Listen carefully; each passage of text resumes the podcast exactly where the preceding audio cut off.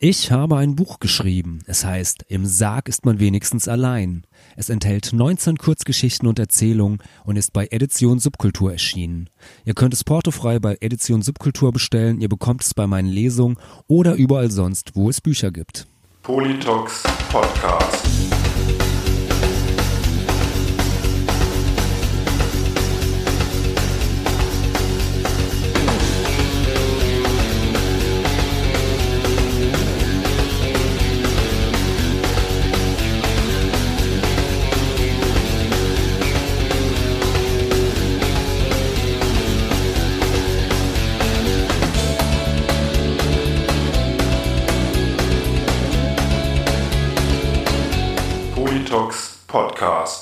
Herzlich willkommen und hallo zu einer neuen Folge des Politox Podcast. Schön, dass ihr wieder eingeschaltet habt. Der Mikrofon ist wie immer euer Falk Fatal.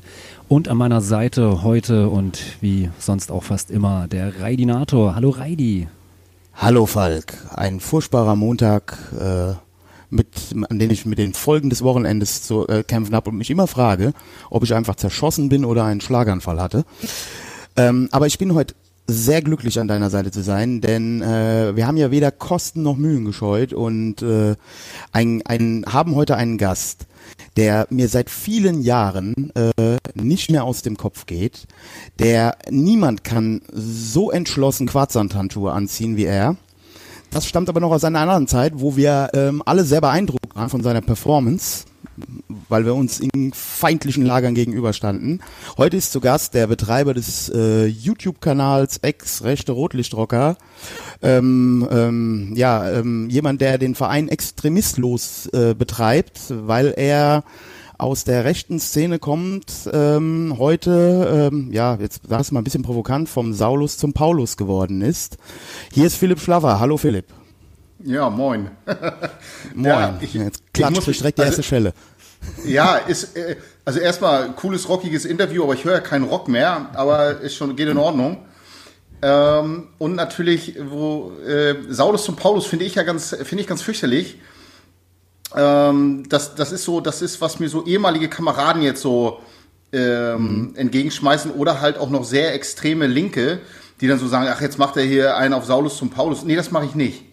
Ähm, ich bin heute immer noch jemand mit Ecken und Kanten, aber da kommen wir gerne noch zu. Ich habe heute auch noch eine Meinung, die vielleicht nicht äh, öfters mal aneckt, aber nicht mehr, wenn es um äh, Politik geht oder so. Aber ähm, deswegen sage ich, heute bin ich einfach immer noch ein Typ mit Ecken und Kanten. Also äh, ich, ich, Ich hab und das ich auch- als Paulus, das passt irgendwie nicht. Genau, ich habe, äh, ähm, äh, du bist ja hier auch in einem linksradikalen Podcast. Nein, Quatsch. ähm, ähm, nein, also ähm, war, äh, deswegen sagte ich das ja. Es ist, ähm, du bist also sicherlich eine streitbare Person. Ähm, ich kenne das also ähm, ähm, gerade jetzt auch aus dem linksradikalen Spektrum. Äh, hast du hast du viele Zuschauer? aber auch einige Kritiker und natürlich unter deinen ehemaligen Kameraden, das kann ich mir vorstellen, da bist du auch sehr äh, umstritten. Ähm, aber äh, ja, da kommen wir sicherlich nachher noch zu. Ähm, erstmal bedanken wir uns auf jeden Fall, dass das geklappt hat, weil du hast ja im Moment noch viel zu tun. Du hast ja ein Buch geschrieben mit dem schönen Titel Hass macht Gewalt. Wie läuft's denn da so? Ja, ist ein Ja, Bestseller, also- habe ich, hab ich Ge gelesen. ge genau. Also ich darf mich ab jetzt Bestseller-Autor nennen und ähm, Ja. ich glaube, bis jetzt, bis jetzt sind alle sehr zufrieden. Ich muss leider dazu sagen, ich war ein bisschen enttäuscht. Mir geht es, äh, natürlich freue ich mich auch, wenn die Verkaufszahlen gut sind, weil auch ich muss wirtschaftlich wieder in der Gesellschaft ankommen. Aber ich war leider sehr enttäuscht. Ich hätte gerne eine richtige Buchpremiere gehabt, weißt du, so mit Freunden und ähm, äh, Einladung an alle Leute, die mir im neuen Leben die Hand gereicht haben. Und ich wäre gerne in die Buchhandlung gegangen auf Lesereise. Ist halt alles durch Corona sozusagen ausgefallen. Das macht mich ein bisschen traurig dabei halt trotzdem. Ich kenne da noch jemanden, der hat auch ein Buch geschrieben, der kann jetzt auch nicht auf Lesereise gehen. Gell, Falk?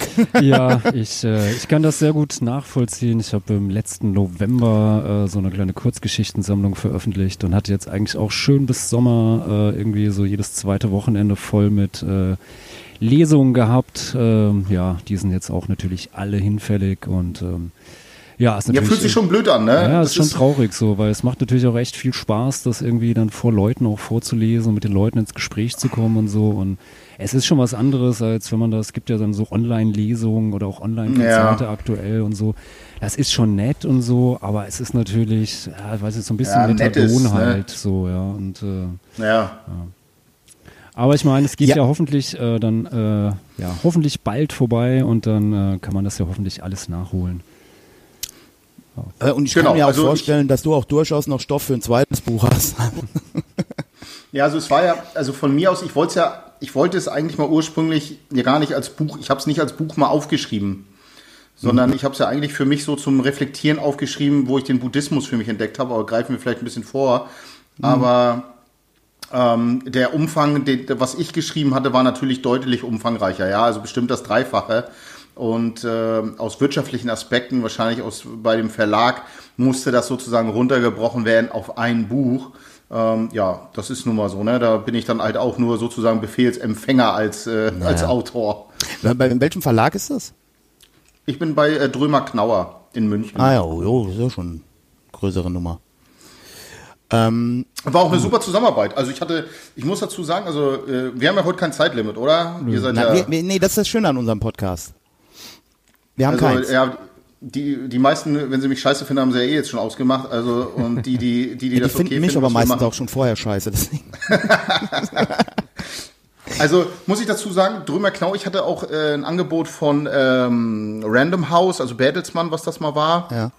Und äh, ich hatte ähm, mein Ansprechpartner beim Verlag bei Drömer Knauer, der hat mich bei YouTube geguckt und hat mich so kontaktiert. Und das fand ich Geil. sehr spannend, so wie, wie der das so gemacht hat. So einfach, ich bin ja so ein Typ, so entweder ich mag jemanden so, ähm, der persönliche Kontakt, das, das muss gleich funken. Weißt du, wenn das am Anfang nicht funkt, dann ist bei mir auch, dann, dann haut das nicht mehr hin. Ja, und ähm, so, ich hatte immer die Buch, äh, so das Buchmilieu irgendwie so ganz trocken und so, die waren super cool. Ich habe mit dem Verlag echt ganz tolle Erfahrungen gemacht und die stehen echt auch was durch und die halten was aus und richtig cooler Umgang. Also muss ich sagen, ich bin schwer begeistert. Also ehrlich, wollte ich auch Ja. mal loswerden. Ich glaube, das kann man auch mal sagen, ist ja nicht immer nur eine Geschäftsbeziehung, sondern ähm, auch so, ja. Ja, und das, äh, ähm, sagen wir mal so, die, ähm, die ähm, Verlagsszene ist ja jetzt auch nicht der Klassenfeind. Äh, also von daher ähm, können wir ja froh sein, dass wir ja auch eine große Vielfalt haben und dass auch die, äh, ich meine, du bist ja jetzt auch niemand, du bist ja jetzt, also, äh, selbst beim Falk jetzt hier, sage ich jetzt mal, der beschäftigt sich schon, schon immer mit Schreiben, ist Journalist, ja, also ist dann halt ja auch nochmal anders, aber du bist ja äh, sozusagen Quereinsteiger. ne? Dann ist man dann, glaube ich, schon froh, wenn man da eine gute Betreuung hat halt auch, ne? Ja, also es ist, es ist so, ich wusste schon relativ klar, was ich will. Also ähm, auch natürlich das, was ich geschrieben habe, war auch vorher schon aus, eini, aus, aus der Sicht von vielen Professionellen war es schon veröffentlichungswürdig. Ja, natürlich, ich bin kein Germanist, ja, mir ist scheißegal, wo ein Komma ist und so. Und ähm, was natürlich die Story ein bisschen verfälschen können, aber ich habe das mal runtergeschrieben, nur um die Story zu erzählen und nicht um es dramaturgisch aufzubauen und so weiter und ohne Reflexionsebene. Und das musste jetzt Das natürlich nachträglich nochmal gemacht worden, aber grundsätzlich hatte ich da schon viel Spaß am Schreiben, das muss ich ganz ehrlich sagen. Also es war zwischen Belastung, äh, himmelhoch jauchzend und äh, tief depressiv. Erste, erstes erstes Zitat heute Abend, was ich, was ich auskoppel, Philipp Schlaffer ist kein Germanist. äh, ja, ähm, Philipp, also ich bin das erste Mal auf dich aufmerksam ge geworden, ohne zu wissen, dass du jetzt, also ne, ohne deinen Namen zu kennen, ähm, ich komme, also wir kommen ja auch aus dem, aus dem Punk-Kontext und haben natürlich in dem Zusammenhang auch mit Antifa-Strukturen und so zu, äh, zu tun gehabt und ich weiß noch, ähm, damals als dieses äh, Wismar-Video, also von dieser Demo erschienen ist. Und da würde ich gerne einsteigen, weil äh, an der an der Geschichte, ähm, die kennen wahrscheinlich die meisten, aber zumindest das Video, ähm, Ja. wo, ihr, wo du dann lockerlässig dir die Quarzsandhandschuhe vor der Tür anziehst ähm, und mit dieser ähm, und dir diese Demo gegenüberstand oder euch. Und ich weiß noch, damals habe ich mit meinem Kumpel, also mit meinem Bandkollegen, haben wir dieses Video gesehen. Und ich meine, wir kennen ja die Gegenseite. Ja. Und wir haben, an, wie wir das Video gesehen haben, ist uns der Schauer den Rücken runtergelaufen, weil wir genau wussten, ey, wenn die jetzt ernst machen, dann ist Game Over, ja, weil die, die da euch gegenüberstanden, klar, da ist auch Wut, Hass, Aggression, bla bla bla, aber die hätten halt sowas von gelitten gehabt, also da wären mindestens Ja. zehn gegangen und ähm, das war schon eine heiße Situation und du hast ja auch ein Reaction-Video oder, oder so ein, so, ein, so ein Video mal dazu gemacht, äh, wo du dazu Ja. nochmal was erzählst. Ähm, ja, wie ist das heute für dich, wenn du, wenn du, also ich weiß, wie es für dich ist, aber erzähl vielleicht nochmal so aus deiner heutigen Sicht, wenn du so, so Sachen siehst, du wirst ja auch immer wieder damit in Verbindung gebracht. Wie ist naja, das es so? ist, es ist, es ist eine, dieses, dieses Video ist natürlich eine, eine es ist eine ganze Mischung aus ganz vielen Dingen. Also ich habe dem Video leider auch äh, was zu verdanken, auch damals eine gewisse Berühmtheit, ja. Mhm. Es wurde viel im Fernsehen benutzt und so weiter. Ich habe es aber auch ganz viele Jahre nicht geguckt, weil ich mich auch schon noch im, äh, auch in den ersten Abkehrjahren vom Rechtsextremismus, wo ich auch in den Rockerclub gegangen bin, äh, ich fand das mega peinlich dann, ja, so ähm, konnte ich das jahrelang auch gar nicht gucken und habe mich habe das auch verleugnet, dass ich das bin, ne, weil ich so angesprochen worden bin auf so einem Dorfbums oder so, mhm. ja. Wenn wir sowas Echt, war dir das, also, jetzt mal, jetzt mal ganz im Ernst, von der Credibility war das doch, also ja, in, in Antifa-Kreisen würde, würde man für so eine Aktion gefeiert.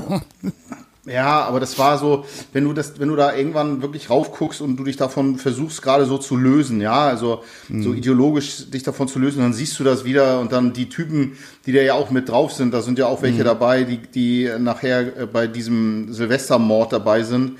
Ich mhm. konnte das nachher nicht mehr gucken. Also ich habe das wirklich äh, jahrelang völlig ausgeblendet und ähm, ja. Äh, ich habe es natürlich auch mal geguckt, kurz nachdem es rauskam, war es natürlich schon so, ja, ähm, das Video gab es dann ja auch unterlegt mit äh, linker Musik, das Video gab es unterlegt mit rechter Musik. Ja, mhm. also ganz, also da, da gab es so viel Input äh, zu diesem zu diesem Video, dass man das gar nicht mehr so richtig rausfiltern konnte. Und natürlich viele junge Leute haben das dann auch so abgefeiert dann damals und das hat einem natürlich schon was gegeben. Ja, Zuspruch. Ich bin ein Typ, der anfällig ist dafür für äh, für Zuspruch. Ja, ich bin einer, der der das gerne zugibt, dass er Bestätigung braucht. Und mhm. ähm, ja, hat es dann damals in übler Weise gegeben, dann Ablehnung und heute habe ich meinen Frieden damit gemacht. Also mhm. ja, also ich, ich, ich ja. Ich, äh, äh, mir fällt gerade auf, dass ich ein bisschen chronologisch ein bisschen blöd vorgegangen bin, aber ähm, also dieses Video, von dem wir reden, das kennen wahrscheinlich alle, die hier zuhören. Das ist dieses Video ähm, von einer von einer Anti-Nazi-Demo in Wismar, da wo der Philipp damals aktiv war. Der, der hat da mit ähm, mit mit einer mit der Kameradschaft Werwolf ähm, die haben dann einen, einen Laden betrieben, also wo es so typische mhm. Nazi-Utensilien und so ein Kram gab. Und ähm, der Philipp äh, äh, kommt aus Lübeck, richtig? Gebürtig? Richtig. Ja. Und ähm, war lange Zeit in der rechten Szene aktiv, ähm, äh, also unter anderem in dieser äh, Werwolf-Kameradschaft, äh, nachher dann in diesem Rockerclub Schwarze Schar, ne? Der äh, wie war das? War das? Ist die Kameradschaft Werwolf in die schwarze Schar übergegangen oder waren das immer noch zwei getrennte Gruppen? Naja, hier, hier, hier ist es immer so ein bisschen, also ich habe die Kameradschaft Werwolf gegründet, habe die da auch jahrelang sozusagen geführt, bis ich äh, die übergeben habe und dann bei einem Motorradclub mitgemacht hat, damals den Red Devils, bin dann also von ah, den, ja, äh, also das, ja, von der, sind dann, äh, habe dort meine ersten Schritte im, im Motorradclub äh, sozusagen gemacht. Also, äh, die Kameradschaft Werwolf ist nicht komplett in Werwolf aufgegangen. Mhm. Äh, äh Kameradschaft Werwolf ist nicht in der Schwarzen Schar aufgegangen.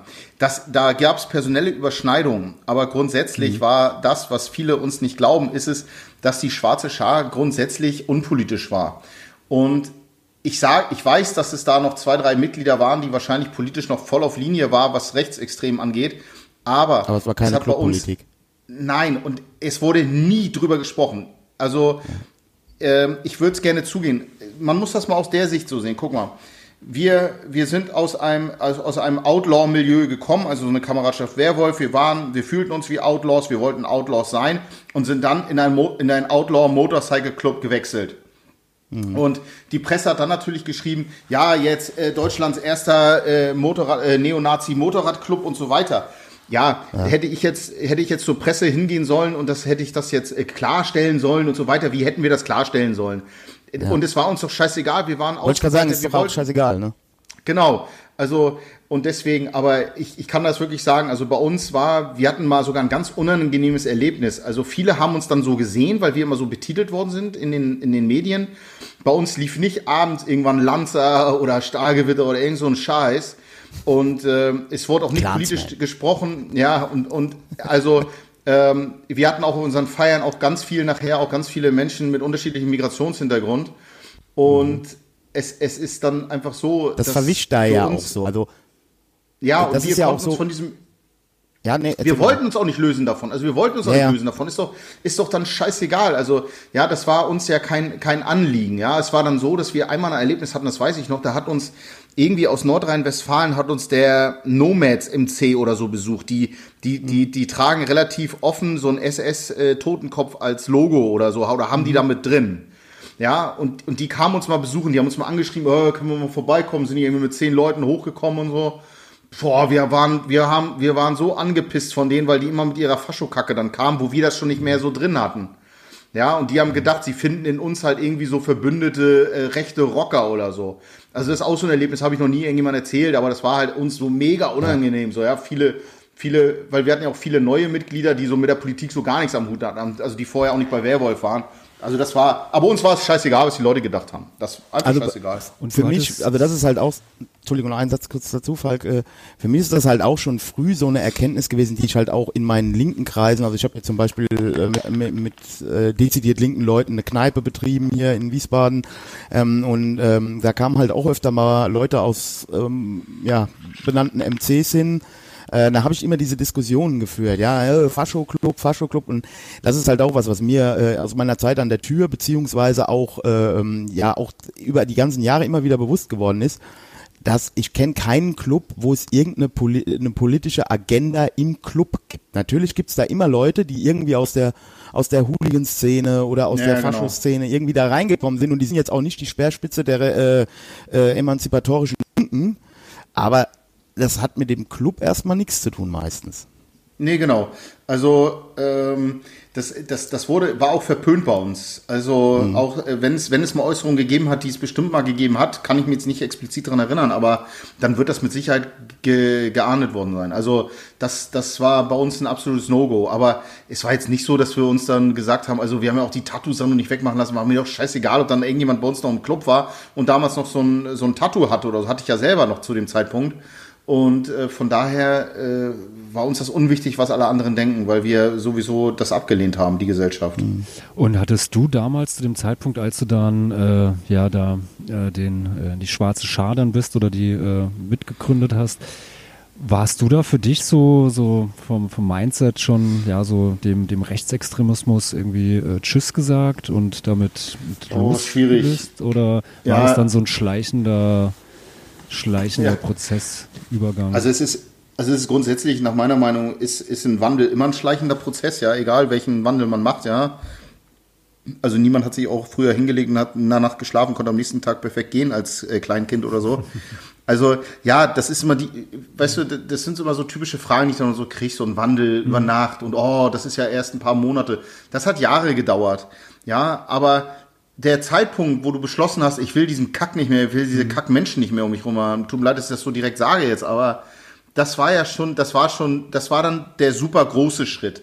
Und dann, und dann das Mindset und diese, äh, die Verhaltensweisen auch zu ändern, das hat Jahre gedauert. Aber der ganz große Schritt zu sagen, oh Mann, ich kann die nicht mehr sehen. Also ich muss auch dazu sagen, was die meisten auch nicht wissen, ist, das hat auch mal, also wir von der Schwarzen Schar haben auch mal ein paar unserer ehemaligen ähm, Werwolf-Kameraden, die bei uns zu uns kamen, die wurden schwerst vermöbelt draußen von uns.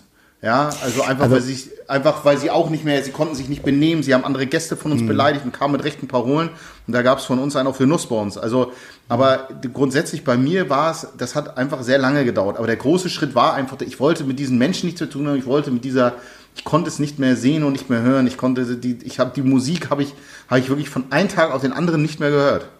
Das kenne ich. Ähm, Ja, also ähm, also für, äh, was mir, was deswegen bist du mir auch so, also ich meine, wie gesagt, das ist bei mir, ich war drei, zwischen 13 und 15, aber auch auf dem Dorf, also ich, ich entdecke immer wieder in den Biografien so gewisse ähm, äh, äh, Turning Points, die ähnlich sind, ja. Und bei Ja. dir hatte ich halt auch von Anfang an so ein bisschen auch den Eindruck, dass diese, äh, also dieses ähm, subkulturelle, dieses Outlaw, dieses äh, ihr könnt mich alle mal, dass das einen ganz großen Wichtigkeit Ja. hatte, dass das noch äh, tiefer in dir war, in dir war oder vielleicht auch ist, als diese faschistoide Gesinnung, die dann irgendwann sich dann so einschleicht und natürlich ist dann jeder, der gegen dich ist, auch irgendwie dein Feind. Ähm, also ich kenne das zum Beispiel auch da, wo in der, aus der Gegend, wo ich komme, äh, kenne ich auch äh, jemanden mit einer ähnlichen Geschichte, nur der ist halt heute immer noch bei Hells Angels und im Rotlichtmilieu.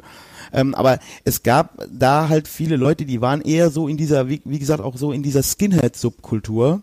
Und die haben halt äh, äh, Rechtsrock-Konzerte veranstaltet, ja, und haben halt auch was gegen Zecken gehabt und gegen Kanaks oder sonst irgendwas, aber das war jetzt kein dezidiert in sich geschlossenes faschistoides Weltbild, womit ich jetzt nichts Nee, genau. verharmlosen will. Aber das war Nein, nein, das, ich, ich, also wir, wir- wir wollen ja, wir wollen ja Real Talk machen, ja. Also Ja. das ist ja, ich habe ganz viele kennengelernt. Auch bei mir ist die Anti-Social-Haltung wahrscheinlich stärker gewesen, wie dies, wie das politische, wie das, wie das, wie der politische Grundgedanke, sei es, äh, sei es äh, der, der Leitgedanke vom Nationalsozialismus, den wir nach außen natürlich immer gesagt haben, was die politische Lösung ist, war das, war die Anti-Social-Haltung, die Gruppe, die Zusammengehörigkeit war, war das viel stärkere Band. Also ich habe das, glaube ich, mal gesagt, irgendwo im Internet, auch jetzt schon zwei, drei Mal habe ich das gesagt, dass ich meine sogar bei uns in der Gruppe, so komisch das vielleicht für viele klingt hier, äh, ich, ich, ich grüße hier alle linken Zu- Zuhörer, ähm, so komisch das klingt, äh, glaube ich, gab es bei uns in dieser rechten Gruppe, gab es welche, die, glaube ich, nicht mal, die nicht mal politisch rechts waren, sondern die waren in dieser Gruppe einfach, weil sie zu der Gruppe gehören wollten. Und sie haben das, sie haben der Gruppe das gegeben, was die Gruppe hören wollte, was die Führer dieser Gruppe vorgegeben haben und wo sie wussten, was sie sagen wollen. Aber einige von denen, die haben über Nacht aufgehört und wurden, nach meiner Meinung, die, die hätten auch nicht deradikalisiert werden müssen. Die, die haben bei der Musik mitgegrölt, die haben mitgesoffen und haben mit Party gemacht, aber politisch waren wenige von denen. Ich will das nicht verharmlosen, ich weiß, welches Nee, nee, Argument da nee, gleich das, kommt. da muss man, genau, das ist auch eben mir schwer gefallen, das zu formulieren, weil, weil Ja. das ist, äh, ne, aber, Aber, ähm, da- aber wir wollen ja. heute was mitgeben, dass die Leute vielleicht was lernen, was, was es bedeutet, Inside dieser Gruppen zu sein. Und nicht, Mhm. ja, also wir müssen uns das nicht vorstellen, so eine Kameradschaft hat nicht 20 hoch ideologisch äh, geschulte, äh, geschlossene Weltbildermenschen in sich. Ja, da gibt es, da gibt es, äh, da gibt es die sozusagen die Ideologen, die Aufpeitscher und die Menschenführer, die Kader. Aber da sind auch ganz viele dabei, die einfach aus äh, in dieser Gruppengemeinschaft drin sind. Und es ist auch, wenn man die Parallelen zum zum Aufstieg des Nationalsozialismus sieht ähm, in den 30ern ähm, oder auch äh, in den 20ern, dann ist das ja so, dann kann man ja nicht sagen, dass es fünf oder sechs Millionen SA-Männer waren ja nicht, das waren ja nicht alles politische, das waren ja nicht Ideologen, ja, sondern die, du, du warst entweder wa- wa- was warst du bei den Roten oder du warst bei den Braunen, ja. Und dass das oft, dass viele von denen gar nicht ihr politisches Weltbild hätten erklären können oder verteidigen können, das, das steht für mich, das steht für mich ganz klar. Und das war bei uns in der Gruppe auch so. Also das, das, das ist einfach so. Ja, und manchmal ist es ja auch einfach so, weiß nicht, der, der beste Kumpel oder der beste Freund irgendwie hängt da jetzt in einer neuen Gruppe rum und dann hängst du halt mit Ja, äh, da genau. rum und äh, da ist irgendwie geil Party und äh, der Rest ist dann vielleicht erstmal nicht so entscheidend und äh, man ist so ein bisschen ja auch dann immer wer, wenn man in so einer Gruppe halt äh, ist, ganz egal in welchem Zusammenhang. Das Ich wollte gerade sagen, das, Ja, Ja, ich wollte gerade also sagen, das- ähm, das ist ja in, in Antifa-Gruppen ist das ja, also ich äh, würde da schon noch Unterschiede ziehen, aber so, sagen wir mal, wenn es um die Action, wenn es um die, um die, sag ich mal, um die, um die Sportgruppen geht, also da, wo auch Gewalt ausgeübt wird und so, ähm, da ist das ja auch nicht anders. Also äh, du hast auch, auch auch wenn in, in linken oder in Antifa-Gruppen immer gesprochen wird, wir sind äh, hierarchiefrei, wir sind basisdemokratisch und, und bla bla bla, natürlich gibt's auch da Lieder. Ja, das ist Ja. immer so. Ja, das wäre ja, äh, das, das, das ist genauso wie bei den Moderatclubs One Man, One Vote. Naja, also ich kann dir sagen, dass gewisse Persönlichkeiten in Deutschland nicht überstimmt werden in ihrem Meeting, ja. Also, das, äh, also da kommt nicht ein Member, der zwei Jahre dabei ist und stößt jemand dann äh, um, der seit 25 Jahren irgendwie so eine weltweite Kutte trägt oder so. Also das, also das, das ist immer ein schönes Bild auch nach außen und so weiter. Aber ich habe da was anderes erlebt. Das macht es nicht, das macht es nicht ungefährlicher und diese Personen sind genauso gefährlich, weil sie vielleicht sogar gefährlicher sind. Um auf diesen Silvestermord zu kommen, ist es, da waren, nach meiner Meinung, waren da drei, vier dabei, wo ich vorher gesagt hätte, das sind keine, das sind keine Mörder, das sind keine, ähm, keine so entsprechenden Gewalttäter und die waren viel mehr anfällig für diese Gruppendynamik und haben damit gemacht, als dass sie für das Politische anfällig waren. Und deswegen sind sie dann auch. haben sie Schiller dann mal kurz in drei Sätzen, was ist da passiert? ja, also ähm, es gab mal eine Silvesterfeier und dann äh, haben wir ja so ein nationales Wohnprojekt gehabt in der Innenstadt. Und die sind dann äh, weitergegangen in eine private Wohnung feiern, weil der Alkohol leer war am Clubhaus und haben dann nochmal einen Tag rangehängt, saufen, haben dann so ein Alkoholtaxi gerufen und da war so ein Helfer dabei, den Alkohol hochgetragen hat, den kannten die flüchtig. Und der hat da mitgesoffen, gab Streit und dann haben sie ihn totgeschlagen und abgestochen. Ähm, Ja, ähm, was ich auch gerade eben noch sagen wollte, so zum, zum Thema, äh, also wie gesagt, ähm, wir, die, die uns hören und die unseren Podcast hören, die wissen hoffentlich, wie ernst wir das Thema nehmen und dass es hier auch heute, wir reden hier mit Leuten hauptsächlich, die äh, bisschen Hintergrundwissen haben, ja, oder ähm, auf jeden Fall äh, ähm, wissen, dass äh, wir hier nicht äh, irgendwie sagen wollen, ach, das sind alles eigentlich ganz nette Jungs oder so, egal. Das habe ich welche nicht. Gewalt Das meinte ich damit nicht. Nein, Genau, das nee, meinte nee, ich nee. damit nicht. Nee, Genau, nee, aber also was ich gerade eben sagen wollte, eu eure Gruppe, also so wie ich die, so wie ich das so wahrgenommen habe, die war ja wirklich auch so weit, äh, ähm, sagen wir mal, Subkultur und Outlaw, dass die wahrscheinlich in den allermeisten Nazi äh, ähm, Kreisen, so zum Beispiel wie dem vom Axel Reitz damals, Ja, ja, ja, äh, genau. ähm, eher aufgefallen wären und eher äh, ne, also auch da äh, schon zu assi gewesen wären, sage ich jetzt einfach mal so, ne? Also weil bei euch war Ja, also schon Alkohol, Alkohol also- prügeln und Scheiße bauen war ja schon Thema. Genau, also das, das muss man dazu dann auch sagen. Das ist natürlich auch die, äh, die sogenannte rechte Szene, rechtsextreme Szene, wie man es äh, sagen möchte heutzutage, ist ja auch egal. Das ist ja keine homogene Masse. Das ist ja keine homogene Schwing, äh, Schwungmasse, die jetzt äh, politischen Change möchte. Sondern da gibt es ganz, ganz viele persönliche Befindlichkeiten, da gibt es Gruppenbefindlichkeiten, es gibt ganz, ganz viele äh, Grabenkämpfe um eine Macht, die es noch nicht gibt und äh, Personen mögen sich einfach nicht und haben auch unterschiedliche politische Ziele. Es war aber ganz klar, also dass unser Bild, wenn wir ein Teil davon gewesen wären, wären wir natürlich für die grobe Gewalt, für ein, äh, für ein dementsprechendes äh, politisches System äh, zuständig gewesen und nie für nicht Über mehr. die Kavallerie, ja. Ja, und deswegen ist es einfach auch, natürlich haben dann, äh, sag ich mal, äh, Parteibonzen, wie man es damals genannt hat, nicht, dass die Leute jetzt denken, das ist meine, mein Jargon noch heute, aber ähm, wäre das uns dann relativ egal gewesen. Ja? Also wir haben über Scheitelträger abgezogen und Scheitelträger haben uns einfach Assiglatzen genannt. Also, aber man brauchte sich, ja, das ist, war dann wahrscheinlich so eine Art Zweck, Zweckliebe, Zweckhassliebe. Ja, es ich, also ich habe das, äh, also in Antifa-Kreisen ist es ja auch ein offenes Geheimnis, also gerade in äh, 90ern oder Anfang 2000er, ähm, ähm, es wurden ja immer munter E-Mail-Postfächer und sonst was gehackt, also man wusste ja immer gut Bescheid.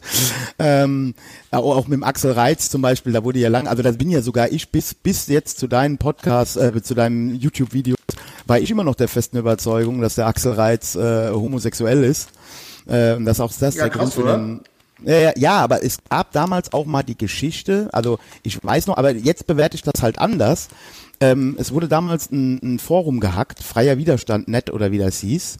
Und da hatte der Axel, äh, also da gab's äh, Diskussionen um das Thema und da hat der Axel damals äh, den Christian Worsch äh, äh, Direktnachrichten, also persönliche Nachrichten geschrieben, die nicht im Chat waren, äh, dass er ihn da jetzt mal unterstützen muss oder soll oder so. Und daraus haben wir damals geschlussfolgert, ah, der Reiz ist schwul. Ne? Also, so, Also- da, äh, ja, Also der Axel hat ja auch gesagt, dass er ja sich auch, also ich, ich weiß darüber nicht viel mehr, auch nur das, was ich aus von ihm kenne, aber das erzählt er euch bestimmt gerne selber. Äh, ist es, ist es so halt, dass er, also er wäre für mich ein No-Go gewesen, also für mich, ich war, ich war stark homophob äh, und ähm, wäre er auch für mich politisch erledigt gewesen, wenn er das gefordert hätte, wir, wir müssten äh, die rechtsextreme Szene öffnen für äh, sozusagen für äh, homosexuelle Kameraden oder so. Dafür hatte er sich ja schon eingesetzt, ne? Und das ist natürlich klar, wenn du mit so einem Thema um die Ecke kommst, da sagen natürlich alle, dann passt die Optik noch, ja, also dass du genau, er war ja auch so, ein- so ein Paradiesvogel. Ne? Also, ja, genau. Ja, also Ja. Und und dann äh, kommt vielleicht eins zum anderen. Ich mag da gar nicht so viel drüber werten, weil ich habe ich, äh, ich weiß, was andere Leute hinter meinem Rücken immer alles sagen und so. Deswegen finde ich es Ja. einfach dann scheiße. Aber der der beantwortet euch das bestimmt gerne persönlich. Ja. Und ähm, äh, wir haben ja heute schon im Vorfeld haben wir darüber gesprochen, wir wollen nicht nur über die Vergangenheit reden, weil ich finde, du stehst heute als Person auch so da, also wir müssen jetzt nicht nochmal dein, wer, wer sich dafür interessiert, wie das alles angefangen hat in der rechten Szene beim Philipp und so, der sollte vielleicht einfach mal den YouTube-Kanal, da gibt's also mittlerweile sind mehr, mehr als 100 Videos, ähm, wo der äh, Philipp sehr äh, authentisch und äh, mitreißend äh, vieles erzählt und auch äh, teilweise da auch schon reflektiert. Ähm, aber ähm, was was Ja, mich jetzt halt empfehle ich die äh, Playlist Einstieg in den Rechtsextremismus. Da Genau. Dankeschön, erzählst du das ja alles sehr, sehr detailliert und sehr detailreich, wie das alles Also ich, Genau. das ist ja auch das ist ja auch der Anspruch, den ich da habe. Es geht ja nicht um die ich hatte also der Ansatz von dem Kanal wäre, ich weiß ganz genau, wie ich auch meine wie ich meine Abonnenten boosten könnte. Ja, also auch ich könnte äh, mich dementsprechend so positionieren wie manche andere ähm, mit Knarre, Weibern, äh, Titten vorm Puff und sonst was. Aber das hab, da habe ich keinen Bock drauf. Ja, also das ganze Projekt, was ich mache, hat einen seriösen Hintergrund, auch wenn das manchmal Also nicht du so meinst, du bist nicht Max ja. Cameo. Ja, das, ich habe den Max ja auch persönlich kennengelernt und äh, Ja. es gibt es gibt zwei es gibt zwei Max Cameo. Ähm, das eine das eine ist äh, Plastik und das andere ist der Mensch Ja, äh, hin, äh, neben der Kamera und das finde ich ganz fürchterlich. Ja, also Er ist auch eigentlich, ähm, er ist auch eigentlich schlau genug, um das zu wissen. Also Ja, aber da muss man auch mal gucken, was ist true, was ist nicht true. Aber da, das, ich will Ja, ja, damit nur sagen, ich wüsste, wie ich das machen kann. Und das ist genau, und das ist, und ich möchte das aber nicht. Ich möchte das so erzählen, wie ich es für richtig halte. Und ich möchte es gerne auch so detailreich erzählen, weil ich da, weil ich das, äh, es ist ja für mich auch immer so ein Flash. Mir, mir fällt immer so viel ein. Ich habe jetzt einen Kameramann, der immer bei mir sitzt, der schreibt immer fleißig mit, weil ich dann immer sage, oh, das ist mir noch eingefallen, das ist mir noch eingefallen jetzt und so. Und äh, deswegen mache ich das lieber so und deswegen mache ich das so tiefgehend und ich glaube, aber einigen Leuten kommt das ganz gut an und ich mache das nicht. Ich freue mich, wenn äh, die Klicks in Ordnung sind. Da guckt ihr bestimmt auch manchmal hin, wenn eine Folge mal gut geklickt wird, ist das Genau. alles schön. Aber das ist nicht, das ist, das hat keine Prio, ja.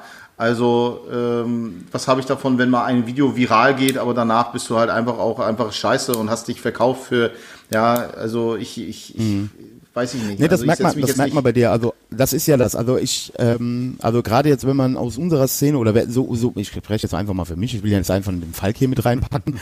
Aber ähm, wenn man das, wenn man die rechte Szene jahrelang beobachtet hat und ich habe auch mit vielen, also ich war zum Beispiel auch mal eine Zeit lang, es gibt ja äh, so Konzepte innerhalb von von ja antifaschistischen Gruppen oder so, wenn einer von den Nazis aussteigt, dann hat er äh, braucht der Anschluss, ja, und dann will man natürlich auch Informationen von dem haben. Und, also ne, man will ihn rauskriegen aus dem Ding, will aber auch davon Informationen profitieren. Und da gibt es natürlich auch immer Leute, die dann so den Anschluss machen müssen. Und ich habe das so zwei, dreimal gemacht für Aussteiger.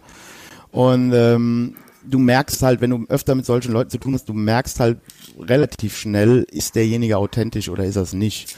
Und ich finde, Ja, also da klar. kann, also äh, bei dir merkt man schon, dass das wirklich ernst gemeint ist. Dass du jetzt nicht äh, jede deiner Positionen jetzt ko komplett konträr stellst, das erwartet ja auch gar niemand. Du sollst hast ja schon eine eigene Meinung, ja. Ähm, aber Was ja auch- äh, was- also das, ja. Ja, was ja für mich ja auch wichtig ist, den Leuten ja zu sagen. Also ich könnte, ich würde, ich könnte ja immer fuchsteufelswild werden, ähm, wenn, wenn den Leuten was nicht reicht. Verstehst du? Also Ja. ich habe, ich, ich, ich habe, ich war mal in einer ganz, ganz schweren Depression im Gefängnis, natürlich äh, Leben verloren, Welt, äh, Einnahmen verloren, Gruppe verloren, alles verloren, ja. Und ähm, und dann kommt man raus und man begibt, man be- begibt sich auf so einen Wandel alleine, ja, und man beließt sich und man versucht wirklich, man versucht an sich zu arbeiten und versucht ein, ein, ein besserer Mensch zu werden, ein besserer schon, ja. Und manchmal reicht den Leuten gar nichts, ja, also, ähm, verstehst du, wenn ich heute Ausstiegswilligen, die sich fast täglich bei mir melden, wenn ich denen sage, pass auf, Digga, Du musst kein Heiliger werden, Alter. Weißt du, wenn du einfach keine Gewalt mehr ausübst, wenn du nicht mehr fremdenfeindlich bist und du einfach versuchst, ein cooler Typ zu sein und einfach keinen Hass mehr verbreiten möchtest, dann ist, dann bist du mit mir easy. Du musst hier nicht, du musst nicht zu Kreuze kriechen, du musst nicht, weißt du, arbeite einfach an dir und beweise es den Leuten über einen längeren Zeitraum, dass du einfach nicht Menschen mehr hast aufgrund ihrer, ihrer Religion oder Hautfarbe oder sonst was und keine Gewalt mehr ausüben. Dann muss den Leuten das reichen. Ich krieg dann Nachrichten, oh, Philipp finde ich nicht gut, du isst dreimal die Woche Fleisch. Nein, ich esse nicht dreimal die Woche Fleisch, ich esse jeden Tag Fleisch, Alter. Ja, so, ja, äh, bei Das ist immer so der Anspruch. Das ist immer so der Anspruch, den man an die Leute hat. Also das erleben wir ja, das erlebst du ja überall, wo du, du musst halt immer in allem 100 Prozent sein, ja. Also, Ja. also das, das ist ja auch bei, bei großen Persönlichkeiten so, ja. Äh, Martin Luther King muss ein Heiliger gewesen sein, ja. Wenn der mit Frauen schlecht umgegangen ist oder auch mal bei der Abrechnung beschissen hat, dann ist der Mann direkt erledigt, komplett. Dann ist auch alles scheiße. Ja, genau. Genau, und das finde ich, und das finde ich so ganz fürchterlich. Das finde ich so ganz, ich sag, warum reicht euch das denn nicht? Ich sag, ich bin, ich habe echt so hart an mir gearbeitet, so eine, ich habe versucht, eine bessere Version von mir zu machen, die es bis jetzt gab, ja. Und ich, Hm. ich beschäftige mich mit den Themen, die bei mir im Kopf sind, und dann gibt es immer noch Leute, die sagen, reicht nicht. Reicht nicht. Ja, ist halt, Reicht ähm, nicht. Halt Ja, immer nur also- dieses, dieses Schwarz-Weiß, äh, dieser Schwarz-Weiß-Blick, ja. Also, Aber- äh, aber- das und- ganze und Grau genau. wird halt übersehen, ja. Ja, und ich sage dann manchmal so zu Leuten, Also okay, ich wollte nur einmal, also ich, du musst, jetzt muss ich Ja, noch zu Ende. Wir haben eine kleine, Ja, nur, also- nur für die Hörer, wir haben eine ganz kleine Latenz drin, aber damit können wir leben. Nur falls wir uns manchmal irgendwie gegenseitig abhacken, äh, das liegt an der Latenz. Ja, mach ruhig weiter. Okay. Also dann geht es mir darum, dass es ja auch, und genauso möchte ich ja die Leute damit motivieren. Sie sollen ja nicht abgeschreckt werden, dass sie danach, weißt du, dass sie danach trotzdem noch irgendwie Mensch sein dürfen. Das ist ja das, Ja. was ich immer in den ersten Gesprächen mitgebe zu denen. Ich sage, du kannst trotzdem noch, du kannst trotzdem noch äh, deine Dinge machen und du kannst trotzdem noch rausgehen und feiern und was weiß ich und so, wenn du dich an gewisse Dinge nur einfach davon löst und dich damit beschäftigst und dir vielleicht auch Hilfe holst damit und so, ist alles ist alles okay. Aber man kann doch die Leute nicht gleich abschrecken und sagen, oh, oh, oh, wer weiß, und wir müssen den jetzt erstmal 20 Jahre beobachten und so. We- Weißt du, wofür ich mal gedisst worden bin? Weißt du, wofür? Das kann sich kaum ein Mensch vorstellen. Pass mal auf. Mir wurde mal zum Vorwurf gemacht von, von, äh, von einem sehr, sehr, äh, von einem sehr, sehr linken Ausstiegsprogramm aus Hamburg. Wurde mir der Vorwurf gemacht, äh, ja, wir haben den Herrn Schlaffer jetzt mal beobachtet, äh, die letzten zwei Monate, und äh, wir können sagen, wir hegen da unsere Zweifel, weil wir haben ja mal geguckt, was für Typen so seine Videos gucken und darunter kommentieren. Das ist ja ganz fürchterlich.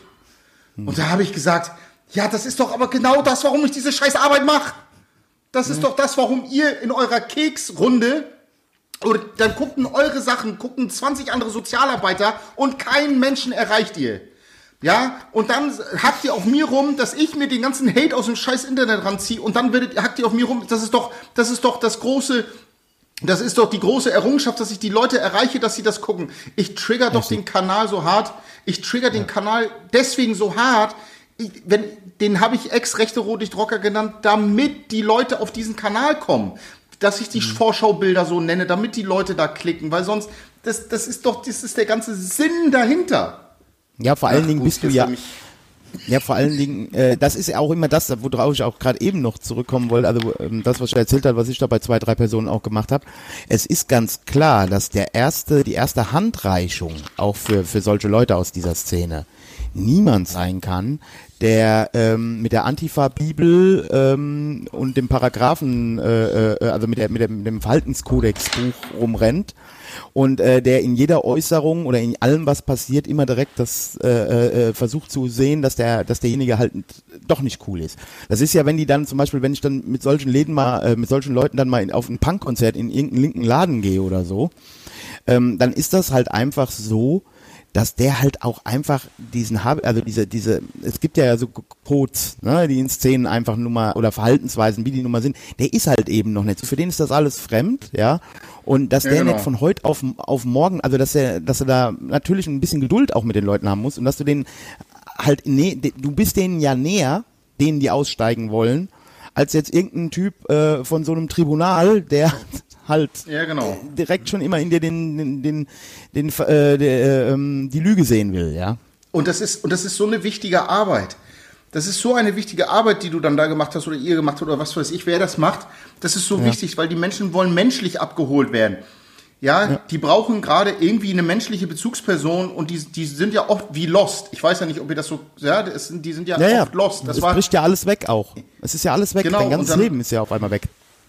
Ja, und deswegen, also ich wollte mich da jetzt gar nicht so, aber das ist immer so ganz wichtig und das ist, und da frage ich mich, weißt du, sag doch den Leuten einfach, gebt ihnen doch einfach mal, lasst sie doch auch Mensch sein und so weiter und lass sie und wenn, ja, man, ich habe immer noch mal Leute, die mir dann schreiben so, ja, ne, ist klar, also wer, wer äh, aus dem Rechtsextremismus raus ist und immer noch HSV-Fan ist, äh, ist klar. Ja, warte, ich kann doch jetzt meinen Fußballverein nicht ändern. Ich, ich, ich habe Leute, ich habe ganz viele Freunde, die St. Pauli-Fans sind oder Werder Bremen-Fans sogar, was für mich der schlimmste Verein der Welt ist. äh, aber verstehst du, also Ja, klar. diese Leute, die müssen, und das finde ich dann ganz fürchterlich, weil das Ja, wobei ich Leute da ab. jetzt auch gerade mal ein bisschen Kritik an die eigene Szene bringen will. Wir hatten ja letztens, äh, das äh, schade, das wurde ja rausgeschnitten.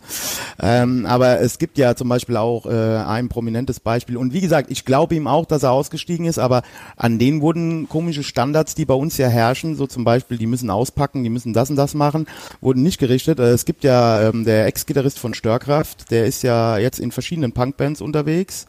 Und, genau, ähm, Grüner ich oder glaub- so, ne? Grüner, Grüner, ja. Genau, Grüner, Volker Grüner. Und ähm, äh, da hatte ich schon öfter mal Diskussionen, als ich noch für, äh, für den Laden Konzerte gebucht habe und so, wo ich halt immer gesagt habe, ähm, mit dem möchte ich kein Konzert machen, weil er der Grüner mitspielt. Und dann wurde gesagt, ja, der ist heute okay und so. Da habe ich immer gesagt, ja, aber das war der Gitarrist von Störkraft. Und ich hätte mir zumindestens mal öffentlich von so jemanden gewünscht. Der muss ja nicht je, bei jedem alleine, äh, bei jedem einzelnen Entschuldigung sagen, aber dass da so gar nichts öffentlich kam und dann äh, jetzt spiele ich in einer Punkband, das fand ich halt ein bisschen schwierig. Aber das gut, das muss er selber wissen. Nur ähm, für die breite Masse äh, also ist ja jetzt nicht jeder Volker Grüner oder nicht jeder Axel Reitz. Äh, und ähm, aber so grundsätzlich ist es halt schon so. Ähm, wir hatten jetzt am Samstag zum Beispiel einen Podcast mit ähm, dem Sänger von einer ähm, Polit äh, von einer von einer Punkband aus Freiberg in Sachsen. Und da hatten wir auch die, kurz die Rede drüber, was machst du denn, wenn bei euch auf dem Konzert ein Typ ist mit einem Krawallbrüder-Shirt, also das ist ja so Grauzonenbereich, so ein 17-, 18-Jähriger mit Grauzonen, also mit so einem Grauzonen-Shirt. Da ist halt bei uns ja auch immer die Frage, wie geht man mit denen um? Schmeißt man die ohne Kommentar raus? Ja, was hast du denn damit erreicht? Damit rennen sie doch erst recht zu den anderen. Ja, also äh, da muss man ja irgendwo eine Brücke bauen.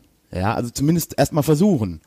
Und Ja. ähm, ja, das ist, äh, ja. Ist schwierig, ja. Ist, ja, genau. Ja. Philipp, wie, wie lief das denn bei dir ähm, ab mit, mit dem Ausstieg aus der rechten Szene? Weil, hat ja Reidi jetzt auch schon angedeutet und du ja auch so ein bisschen, es ist ja nicht nur so, also es ist ja nicht so, dass man jetzt wie, keine Ahnung, aus dem Sportverein austritt und sagt, tschüss, das war's, äh, sondern da ist ja viel, viel mehr mit äh, dran verbunden und hängt ja viel mehr mit dran. Also du hast ja sozusagen dann, nehme ich mal an, dann mehr oder weniger dein komplettes soziales Umfeld dadurch Mhm, früher alles. dann ja auch ähm, äh, hinter dir gelassen und damit gebrochen und ähm, hattest du da äh, ja auch irgendwie äh, Hilfe irgendwie mit mit Ausstiegsorganisation, weiß nicht sowas wie Exit oder oder solchen Ja, Sachen oder hast also- du das alleine gestemmt oder Also, also wollen wir erst den Aufreger nehmen oder wollen wir erst die Geschichte nehmen? Och, Macht er erst den Aufreger, erst ich den hab Bock drauf. Okay, machen wir jetzt den Aufreger.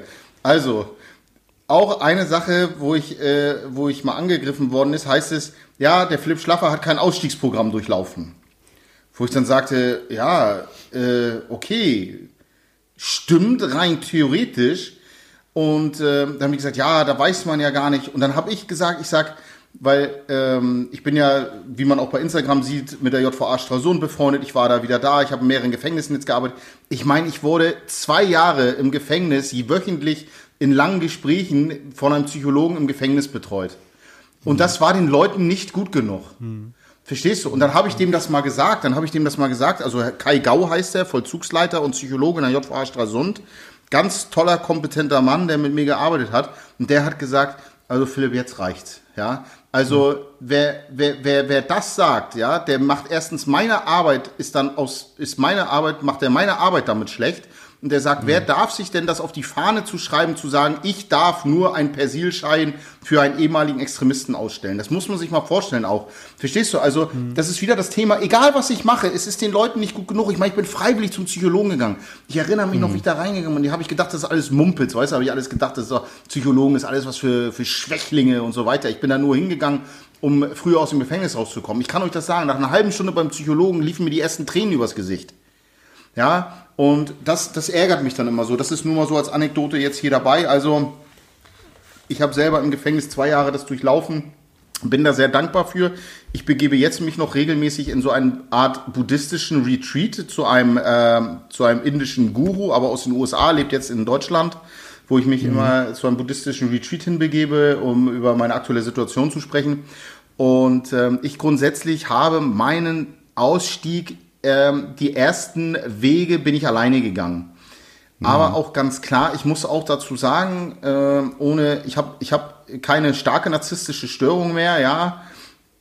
Ähm, ich, hab, ich war vom, vom, vom Kopf her und von meinem, äh, von meinem, ja, äh, von dem, welche Stärken ich in mir habe, war das für mich möglich, diesen ersten Wege alleine zu gehen.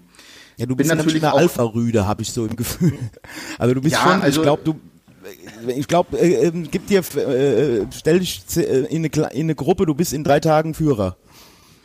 Ja, deswegen mache ich keine Gruppen mehr. Ja. Das ist, das ist, das, das ist wirklich so. Also ich habe ja mal gesagt, Ja, ja. ich würde nicht mal mehr, ich würde nicht mal mehr in eine Fahrrad oder HSV oder so ein Fanclub eintreten, mache ich auch nicht. Ähm, äh, und, und das ist dann so, aber dann habe ich natürlich ganz schnell gemerkt, dass ich selber wirklich in eine Depression gefallen bin. Ich habe dann irgendwann in, den zweiten, in der zweiten oder dritten Sitzung im Gefängnis beim Psychologen habe ich zu ihm gesagt, äh, sage ich so, äh, Herr Gau, wissen Sie, ich glaube, ich bin in einer, in einer leichten Depression. Oder, oder, ich, oder ich, ich könnte bald in eine Depression fallen. Da hat er gelacht und hat gesagt, Herr Schlapper, wollen wir ehrlich sein, Sie sind vollkommen drin in Ihrer Depression, so, ja.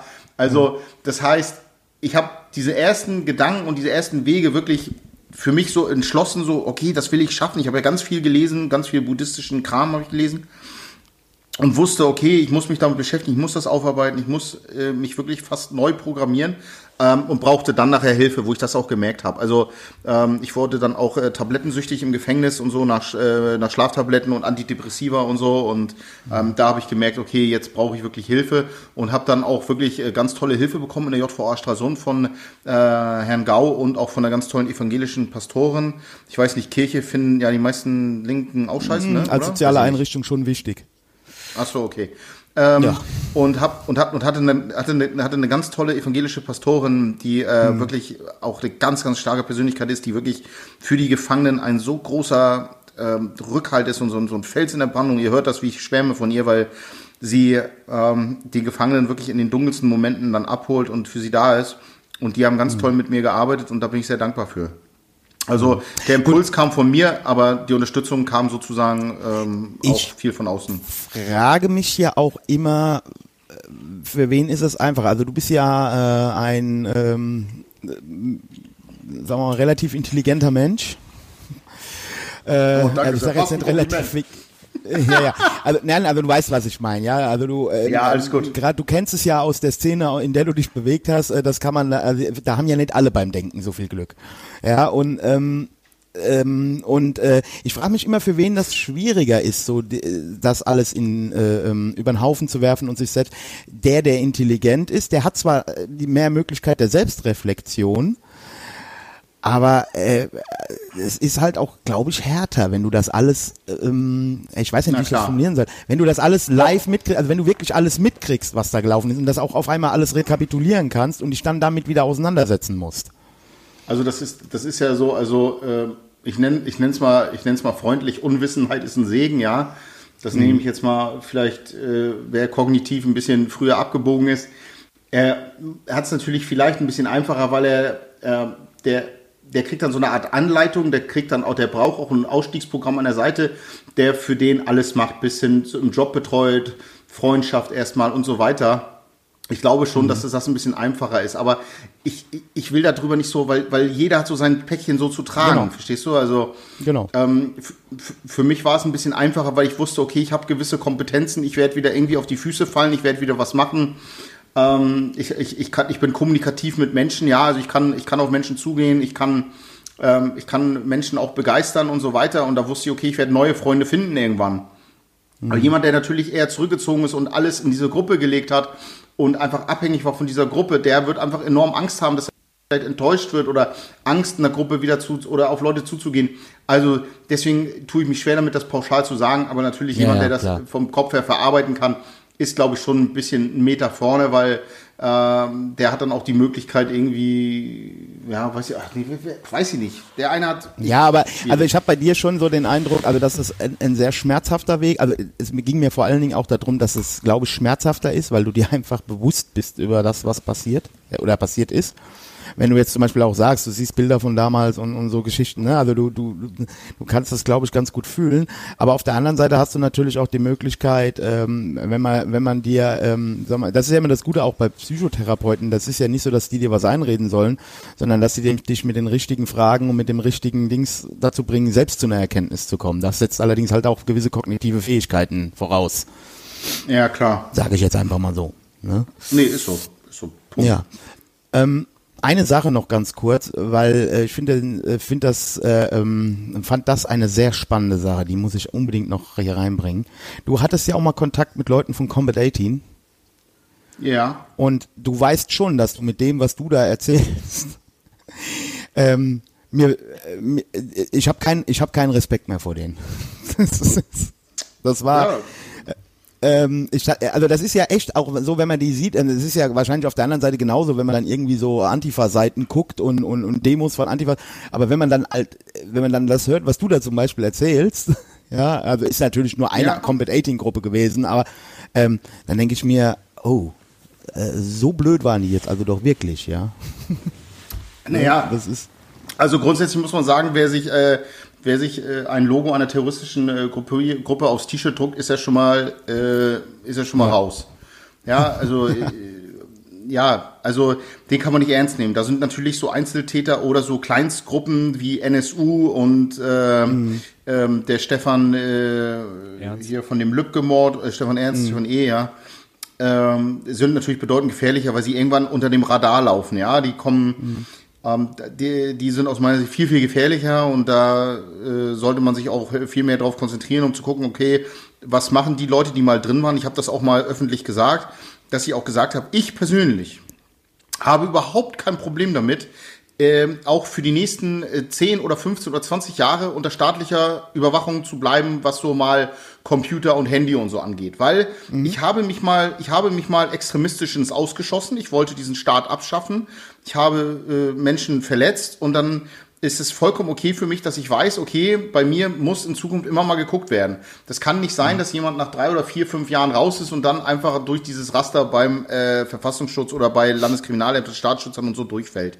Das, äh, das hat man sich selber eingebrockt und äh, dazu stehe ich auch. Wer dann raus ist aus dem Extremismus, der hat nichts mehr zu befürchten. Ja, dass die jetzt mal von mir ein Penisbild oder so auf dem Handy finden, ja toll, sollen sie sich freuen, aber ähm, damit hätte ich grundsätzlich kein Problem. Ja, Das ist Philipp seine das- neue Leidenschaft, der äh, verschickt jetzt immer Dickpics. Früher, früher Rechtsrock, heute Dickpics. Ja, also, Äh, f- aber da, das wäre für mich dann grundsätzlich so kein Problem. Ja, also genauso auch, äh, dass man guckt, wenn man wieder, äh, wenn man wieder Kontakte aufnehmen würde zu irgendwelchen Leuten, die wieder äh, extremistisch unterwegs sind und so weiter, dann ist das okay, dass man in diese Überwachung auch wieder reinkommt und so. Das ist für mich bedeutend, bedeutend wichtiger als diese, als die, diese teilweise T-Shirt-Terroristen, wie ich sie auch gerne nenne, weil dort, was, das, was ich dort erlebt habe, ist nur die Spitze des Eisbergs, was ich dort erzählt habe. Ähm, es ist, es ist, es geht um Geld, es geht um ganz kleine Macht, es geht um Einschüchterung innerhalb der Szene. Ja, Hauptsache die eigene Szene hat auch so viel Respekt und so viel Angst vor uns und so weiter, ähm, dass, dass, dass das für mich einfach auch äh, Das Ja. war, das war Anfang der 90er oder so, ab 92 bis 95 war das ja so. Das war auch meine, ähm, mein kurzer Ausflug in die, ja, in die rechte Skinhead-Szene, äh, wo ich auch Kontakt mit Platten anderer Leuten hatte, die auch bis heute noch aktiv sind. Mittlerweile ist er, glaube ich, aber bei den Hells Angels. Ähm, aber das, da war das ja auch so, da gab es nachher dann auch äh, äh, ähm, Gebietskämpfe und da haben irgendwelche unter äh, mit 28 irgendwie ein Konzert gemacht, dann wurde das gestürmt und denen die Kasse weggenommen. Ähm, Genau, also da- genau, genau. also die, die wirklichen Leute, die ich kennengelernt habe, die wirklich gefährlich waren, das waren eigentlich weniger Ideologen, mehr Kriminelle. Also einfach Leute, da Ja. ging es immer um Kohle. ja. Also Und, das, äh, ist so, das hast du, das hast du. äh, Ich, ich werde dich demnächst zitieren mit dem, was du da gesagt hast. Es ist so, es ist, es ist, ja, es ist besonders, besonders diese Zusammenschlüsse, äh, was Blood Anna angeht und Hammerskins und all diese, diese, Mhm. die sich als elitär noch innerhalb einer elitären äh, Naja. Rechtsextremismus, die sich schon als elitär ansehen. Ähm, das war eine, das war hauptsächlich eine Anhäufung von Kriminellen. Also ähm, Gewalttätern und dem Hang auf jeden Fall kriminell abzuziehen. Auch alle, die bei Blatten Anna und so weiter irgendwann irgendwo oben waren, haben mit CDs beschissen. Die haben sich gegenseitig bei der Polizei angeschwärzt und so weiter. Ich habe immer dieses Thema hier immer wieder. Ja, Philipp war ein V-Mann, war ein V-Mann. Man halt deine dumme Fresse, Alter. Ich würde es heute ohne Probleme zugeben, wenn es so wäre. Und ich habe mit ganz vielen Szenegrößen hier aus Norddeutschland zu tun gehabt, die dann bei Gericht haben sie alle rumgedruckst. Dann gab es geschwärzte Akten und dann haben sie Verfahren abgetrennt und so weiter. Natürlich muss man dann immer mit dem Finger auf andere zeigen. Es ist, da, das ist leider eine, was heißt leider? Es ist, dass man das auch weiß, dass das, deswegen ist der Sprung nachher auch, wie es bei mir auch war, ist der Sprung von dem Rechtsextremismus in die Kriminalität, ist die so leicht. Weil, weil es eigentlich schon vorher eigentlich nur Kriminelle waren. Und ich ja auch. Das, Zumindest, das äh, macht ähm, es so leicht. Genau. Kriminelle Energie gepaart mit Gewaltbereitschaft und äh, ja, ich behaupte ja immer ein, ein großes Stück auch Selbsthass. Ähm, kann da schnell hinführen. Und ich sage ja auch, also ich we- weiß es aus eigener Erfahrung und ich mache da ja auch keinen Hehl draus. Ähm, wenn du, wenn du irgendwo äh, erkennst, dass du irgendwie anders bist als die anderen Kinder, ähm, Ja. dann ist es immer auch ein bisschen eine Frage, also am Anfang zumindest immer eine Frage, was für eine Gruppe ist bei dir dominierend in der Gegend? Das ist da. Also Und, auch, Ja, und dann, also, ne, also bei mir waren es zum Beispiel Rostock, Möll, Mölln, Heu- äh, Hoyerswerda, wo ich und, und noch äh, eine Fahrt zu einem FAP-Parteitag, äh, die mir gezeigt haben, oh nee, hier bist du falsch, ja, so damals. Also habe ich Glück gehabt, ja, aber also das, deswegen fa- fasziniert mich das auch so, was du da machst, weil ich mir immer denke, boah, was habe ich ein Glück gehabt. Was habe ich ein Glück gehabt, dass Also- ich dann die richtigen Leute getroffen habe und das, äh, weil, also äh, du, du warst ja auch nicht glücklich in der Zeit. Also man kann ja nicht sagen, dass Also- es dir gut gegangen ist. Nein, So. nein. Ich, ich, ich, ich muss ja auch, ich muss ja auch mal was sagen, äh, nicht, nicht, dass hier irgendjemand jetzt der Iro runterfällt. Also, äh, ich, ich war ja, ich war ja, Entschuldigung, also, ich war ja, äh, bevor ich, bevor ich diese Antisocial und Rechtsgruppe gefunden, wir waren ja erst, ich habe ja, ich habe ja mal in, sehr intensiv Nirvana gehört. Und ähm, ich habe Nirvana echt abgefeiert und auch, äh, auch noch äh, Metallica vor ihrem schwarzen Album und so. Und habe hab ja deswegen auch angefangen, Gitarre zu spielen und so weiter, bla bla bla bla. Dann auf einmal ähm, wurde, äh, wurden ja alle bei mir im Gymnasium, wo ich nur 5 und 6 hatte, wurden alle Gymnasiasten auf einmal Nirvana-Fans und alle Metallica-Fans, weil sie Nothing Ja, Matters gehört haben und so. Ey, da habe ich gedacht, Alter, lass mir meine Musik, verpisst euch von, von meiner Musik, Alter. Ja, und dann auf einmal haben sie alle so Schlabberpulli angezogen und so, habe ich gedacht, boah, nee. Und dann bin ich eine ganz kurze Zeit, bin ich ja nach Lübeck in die, äh, ähm, äh, in die so, würde ich sagen, ja, linksradikale, äh, linke Szene gekommen und habe da mit ein paar Leuten äh, mal abgehangen. Ich nenne es mal, ich sag mal so drei Monate oder vier Monate. Aber ich, ich, mein, mein Problem war, ich habe da mit niemandem connected.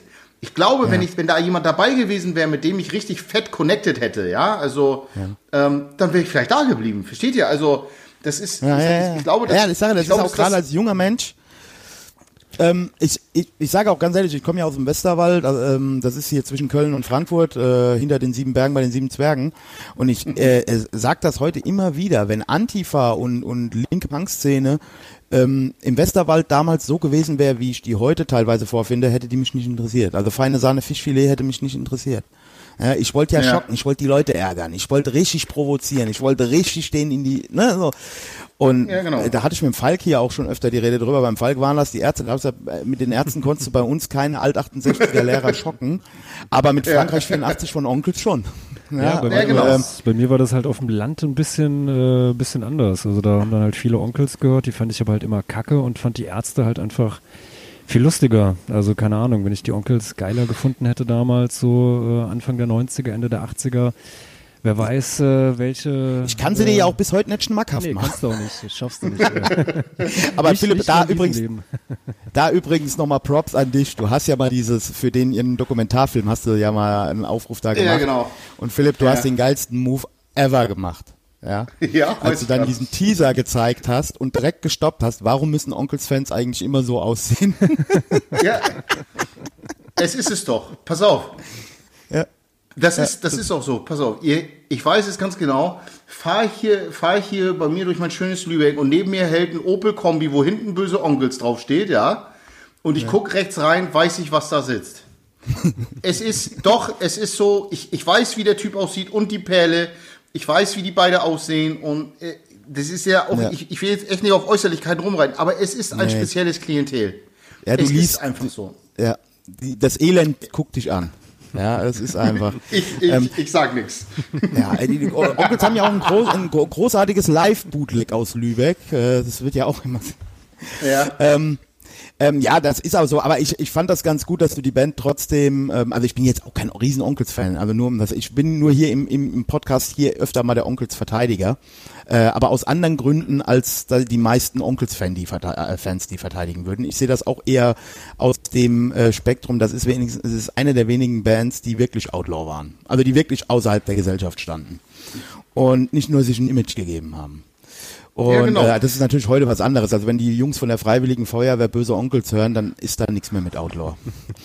Ja, Ähm, nee, genau, das ist kein Outlaw. Also die, die, die ja, dann, dann muss man sich einfach auch so einen Kevin mal eingucken, ja, wie er hier bei der heiße Stuhl oder was weiß ich, wo er war oder wie hieß das? nee, da, nee, da war der Lämmer, aber Live, ähm, live aus dem Schlachthof. Ja, genau, also da muss man ihn auch Oder aus dem angucken, weißt du, Alabama oder sowas, ja. Ja, genau. Und das, das war ja eine, das war ja eine klare äh, Haltung, ja. Also, ja, und äh, damit konnte man dann halt auch wirklich noch schocken. Also das, das, das, das war ja dann auch möglich, ja. Also ich sage jetzt mal, hier in Lübeck hättest du jetzt mit der Ärzte hättest du jetzt auch nicht geschockt. Das sage ich ganz ehrlich. Also wenn Ärzte Tode, ja, also das wäre hier auch nicht möglich gewesen. Also und deswegen musste das dann auch her und deswegen wollte ich dann auch halt härter schocken. So ist das ja auch irgendwie dann mal passiert. Aber so mit den böse Onkels ist es für mich halt einfach, also ich höre sie, ich höre sie ja privat auch nicht. Also ähm, ich, ich muss dazu sagen, ich höre so gut wie keine Musik, nur im Radio und dann, wenn ihr meinen Radiosender hören würdet, würdet ihr tot umfallen. Ja, also ich, ich höre ja dann echt auch so, ich höre ja gerne so aus der 80er und so, ich höre gerne mal Falco und so und so. Und Ja, Falco bist ist du bei uns voll richtig. ja, okay, ja, super. also ja. stehe ich total drauf. Und, und ähm, weil das gibt mir heute ein gutes Feeling und höre ich total gerne und so. Und Ja. ähm, ja, es ist deswegen, ich ich kann, ich kann diese Musik dann mir nicht mehr geben. So, auch gerade weil ich so auf die Typen auch so keinen Bock habe. Ja, schon wenn ich irgendwo reinkomme und irgendwie so läuft das. Es gibt trotzdem eine andere Grundhaltung. Ja, kommst du in eine Kneipe rein, da läuft irgendwie Onkels ganz laut und dann grölen so, ich weiß nicht, 20, 20 besoffene, irgendwie äh, 22-Jährige, äh, nur die besten sterben, Junge und Timmy. Oh ja, das ist oh. ganz schlimm. Das ist ganz Oh, schlimm. nee. Dann doch lieber Oh, die oh, erste. Screwdriver. Ja, Lieber wenigstens noch Punk. Ja. Die Ja, war- aber- das, ist so, das ist übrigens so ein Running Gag in der Punk-Szene immer wieder, weil das, es gibt ja tatsächlich auch in vermeintlich linksextremen äh, extremen Kreisen immer wieder dann doch diese Vorfälle, wo dann nachts irgendwann die erste Screwdriver läuft Ja, und äh, irgend so ein ja, oder irgend so ein, so ein, so ein Stachelhaar, so ein, so ein Urgestüm von Stachelhaaren und Nietengürteln, dann sagt ja, die erste Screwdriver war Punk. Äh, stimmt ja auch irgendwo auch, aber das macht sie halt auch nicht besser. nee, nee, Aber- genau, genau. Ja. Ähm, ähm, ähm, brauchst du eine Pause oder sollen wir noch ein bisschen weitermachen? Nee, oder nee. wie? Gut. Nee, okay. Ähm, ich würde jetzt gerne mal übergehen zu diesem, also ähm, diese Rocker-Geschichte. also okay, die, die hat es dann gegeben, die schwarze Schar, über die gibt's auch äh, ausreichend Dokumentation. Die haben wir übrigens damals auch mit großem Interesse verfolgt, eben weil wir äh, ja wussten, wer, also ne, diese Verbindung Kameradschaft Werwolf und schwarze Schar und so. Ähm, aber Rotlicht. Da bist du ja dann Ja. aktiv geworden. Du bist ja dann ins. Und was ich nicht verstehe, du erzählst immer in deinen Videos, ähm, ja, so richtig Kohle ist da ja nicht drin gekommen. Ich dachte immer, als Zuhälter ist man automatisch reich sofort. Ach, das, das sind wohl die goldenen Hamburger Zeiten. Ähm, ich habe ganz viele, ich habe ganz viele mittlerweile auch kennengelernt, auch große. Äh, wir, wir hatten ja viel mit Hamburg auch zu tun und so weiter. Und ähm, ja, da, da gibt es welche, die wirklich äh, groß im Geschäft sind und die das auch sehr lange machen. Ähm, das sind hauptsächlich die, die das irgendwann geschafft haben, denen die Läden gehören, ja. Also ähm, da gibt es eine, eine große äh, arabische Familie ähm, in Hamburg, denen viele Läden gehören. Mensch, jetzt komme ich hier gar nicht auf den Namen. Mensch, äh, Nenn auch besser keine Namen von arabischen Familien. Achso, okay. Und, äh, und äh, die haben das natürlich so geschafft, die haben das irgendwann mal das Geld und die haben dann diese teuren Läden, dann gab es natürlich, Immobilien wurden immer teurer und die kassieren dann so von dem kleinen Zuhälter, der irgendwie eine Frau hat oder seine eigene Freundin überredet hat, dann anschaffen zu gehen oder so. Ja, das Problem ist, dass oft da das Geld, was schnell reinkommt, geht genauso schnell wieder raus. Ja, also du kannst, du kannst mit, du kannst mit einem Polo Fox nicht als Zuhälter vorfahren, ja. Also ähm, das geht halt einfach nicht. Das heißt, du musst dir dann schon dann, dann kriegen die meistens alles, weil es ja alles auch irgendwie, ähm, ich sage jetzt mal so Verwaltungsloser sind. Also die haben ja alle immer die Schufa voll, ja, weil sie mal drei Handyverträge abgeschlossen haben. Dann müssen sie sich irgendwo über dubiose Firmen so ein, so ein Mercedes AMG leasen, müssen dafür dann schon zweieinhalb Mille oder drei Mille im Monat ablaschen. Ja, dann musst du, dann gehen die meisten spielen, dann geht's um Drogen und dann, dann hast du, dann hast du vielleicht acht verdient, aber hast auch sieben, 7.999 ausgegeben. Das ist alles, ähm, das, ich weiß, jetzt sagen die Leute so, ja, oh, so viel Geld, trotzdem ist das ja viel Geld, aber der Ballon wächst trotzdem mit. Du verdienst mehr und du gibst mehr aus. Und ich habe kaum einen kennengelernt. Ja. Ja. Und was mir halt auch, ähm, ich hatte in meiner Zeit, ich habe mal vier Jahre als Türsteher in Frankfurt gearbeitet und habe mich tatsächlich öfter mal mit Prostituierten unterhalten, ähm, morgens früh um fünf oder um sechs. Und ähm, was mir mal eine gesagt hat, ist mir immer hängen geblieben. Ähm, sie hat gesagt, das ist dreckiges Geld. Das ist genauso schnell, wie ich das verdient habe, musste ich das auch wieder loswerden. Also Ja. Ne? Also das, das ist mal, äh, sie sagt, ich bin damit sehr unachtsam umgegangen. Ne? So. Genau, genau. Also das ist das ist vielleicht das gute Wort, das ist wirklich so. Also ganz viele von denen haben ganz viel, ich sage das ja auch immer, das meiste, was übrig bleibt in der Prostitution, ist bei irgendeinem so einem alten Luden seine blaue Brille, weißt du, hier so eine blaue Sonnenbrille. und, äh, und, und bei der alten eine, eine Gucci-Handtasche oder so, weißt du? Hm. Aber das, ich habe wirklich, ich, ein, ein ganz speziell weiß ich, der das, der das wirklich genutzt, um sich ein gutes Standbein zu machen, ein. Aber die anderen 99, die ich kennengelernt habe, da ist immer irgendwas, ja, du, da wird ja auch untereinander immer abgezogen. Das, wenn du an der Tür kennst das selber, da wird eine Falle gebaut, ja, der tappt da rein, dann musst du 10.000 Strafe zahlen, ja, dann wird die Alte abgelutscht, dann geht die mal nicht arbeiten, ist sie krank, dann hat sie mal keinen Bock, dann hört sie auf und dann kommt doch die Polizei und dann hat kein, keiner von denen hat Steuern bezahlt, das kommt dann auch hinten drum. Also ich habe da selten jemand erlebt, der da irgendwie äh, klipp und klar raus ist es gibt die, die das ganz, die das echt so als Business betrachten, ja, also so mhm. komisch das klingt, ja, die gehen da wirklich so ganz ran äh, wie ein Betriebswirtschaftler und sagt, okay, das und das kostet das, das und das ist, ja, wir haben einen ganz normalen Steuerberater, das ist eine Einnahme, die müssen wir versteuern und das geht weiter, das geht in unsere Einkommensteuer und so weiter. Da, die, die gibt es und das sind auch die, die erfolgreich sind, die auch wachsen. Die arbeiten auch meistens ohne Gewalt, Mhm. Ähm, aber alles andere, was hier so im Straßenstrich ist und hier, ich habe hier zwei Weiber laufen und so weiter, das ist immer eine kurze Momentaufnahme und äh, da bleibt meistens äh, gar nichts von übrig. Ja. Das ist übrigens auch eine große Parallele, liebe Politox-Hörer, äh, die ich als, äh, be als Beobachtung von außen auch eben in besagter Zeit als Türsteher äh, gesehen habe, bei äh, äh, Mitgliedern von großen Motorradclubs, also vor allen Dingen von den drei großen, die meisten, die ich kennengelernt habe, hatten immer Kohleprobleme immer gerade eidesstattliche Versicherungen oder sonst irgendwas, ja. ja. Ist so. Äh, ähm, also, da, also, also wer da hingeht so mit dem Traum jetzt hier, jetzt, jetzt bin ich einer von denen und jetzt geht's ab.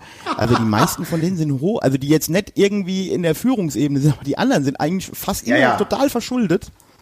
Es ist so toll, dass du das sagst, weil es, ja, es, genau, es ist eine Katastrophe ähm, weil, weil wirklich hier, äh, wir reden über Prepaid-Handys, wir reden über nicht bezahlten Unterhalt und was weiß ich nicht alles. Es ist, es ist eine Baustelle von vorne bis hinten. Es gibt die, die ganz groß oben abkassieren. Die genau. gibt es. Ja, das sind die genau. aber auch, und das sind die Namen, die man auch kennt, und die sind auch mhm. schwer millionenreich und die haben das auch alles in, in Sack und Tüten und lassen sich auch nicht mehr von so einem, irgend so einem Member irgendwie in so eine Falle locken oder so. Aber die meisten, mhm. wirklich, da geht es wirklich darum, dass es existenzieller Kampf ist, um Mitgliedsbeiträge, um das Motorrad zu bezahlen oder ähm, das Ich sehe ja immer so diese Rocker, ich sehe diese Outlaw-Motorclubs, also gerade reden wir jetzt mal gerade äh, äh, Angels und Bandidos vor allen Dingen. Ich glaube, ähm, das ist, ähm, es gibt die paar Leute, die da Geld verdienen, die sehen den Club als Marktplatz. Das Clubheim ist der ist der Marktplatz, äh, wo An- und Verkauf oder Geschäfte ein- und ausgefädelt werden. Ja, ähm, ähm, also man nutzt einfach diese Struktur, dieses Netzwerk ähm, und da gibt's dann halt ein paar, die sind klug, ja, äh, Frank Hanebut oder solche Leute, die das äh, schlau angefangen haben oder Schnitzelwalder in Frankfurt. Ähm, ja. Und dann gibt's halt auch welche, äh, die werden halt auch da nicht weiterkommen und die führen weiter eine Elendsgestaltenleben. Ja. Nein, und die verlieren sogar noch Geld da, die verlieren ja, sogar verlieren noch, noch Geld. Wenn sie dann rausgehen, dann müssen sie Motorrad da lassen und so weiter. Ja, man muss ja, also ich habe ja Stories gehört, auch von den großen Clubs, und das weiß ich, Stories, ich weiß es, was die Leute teilweise für die Patches bezahlen.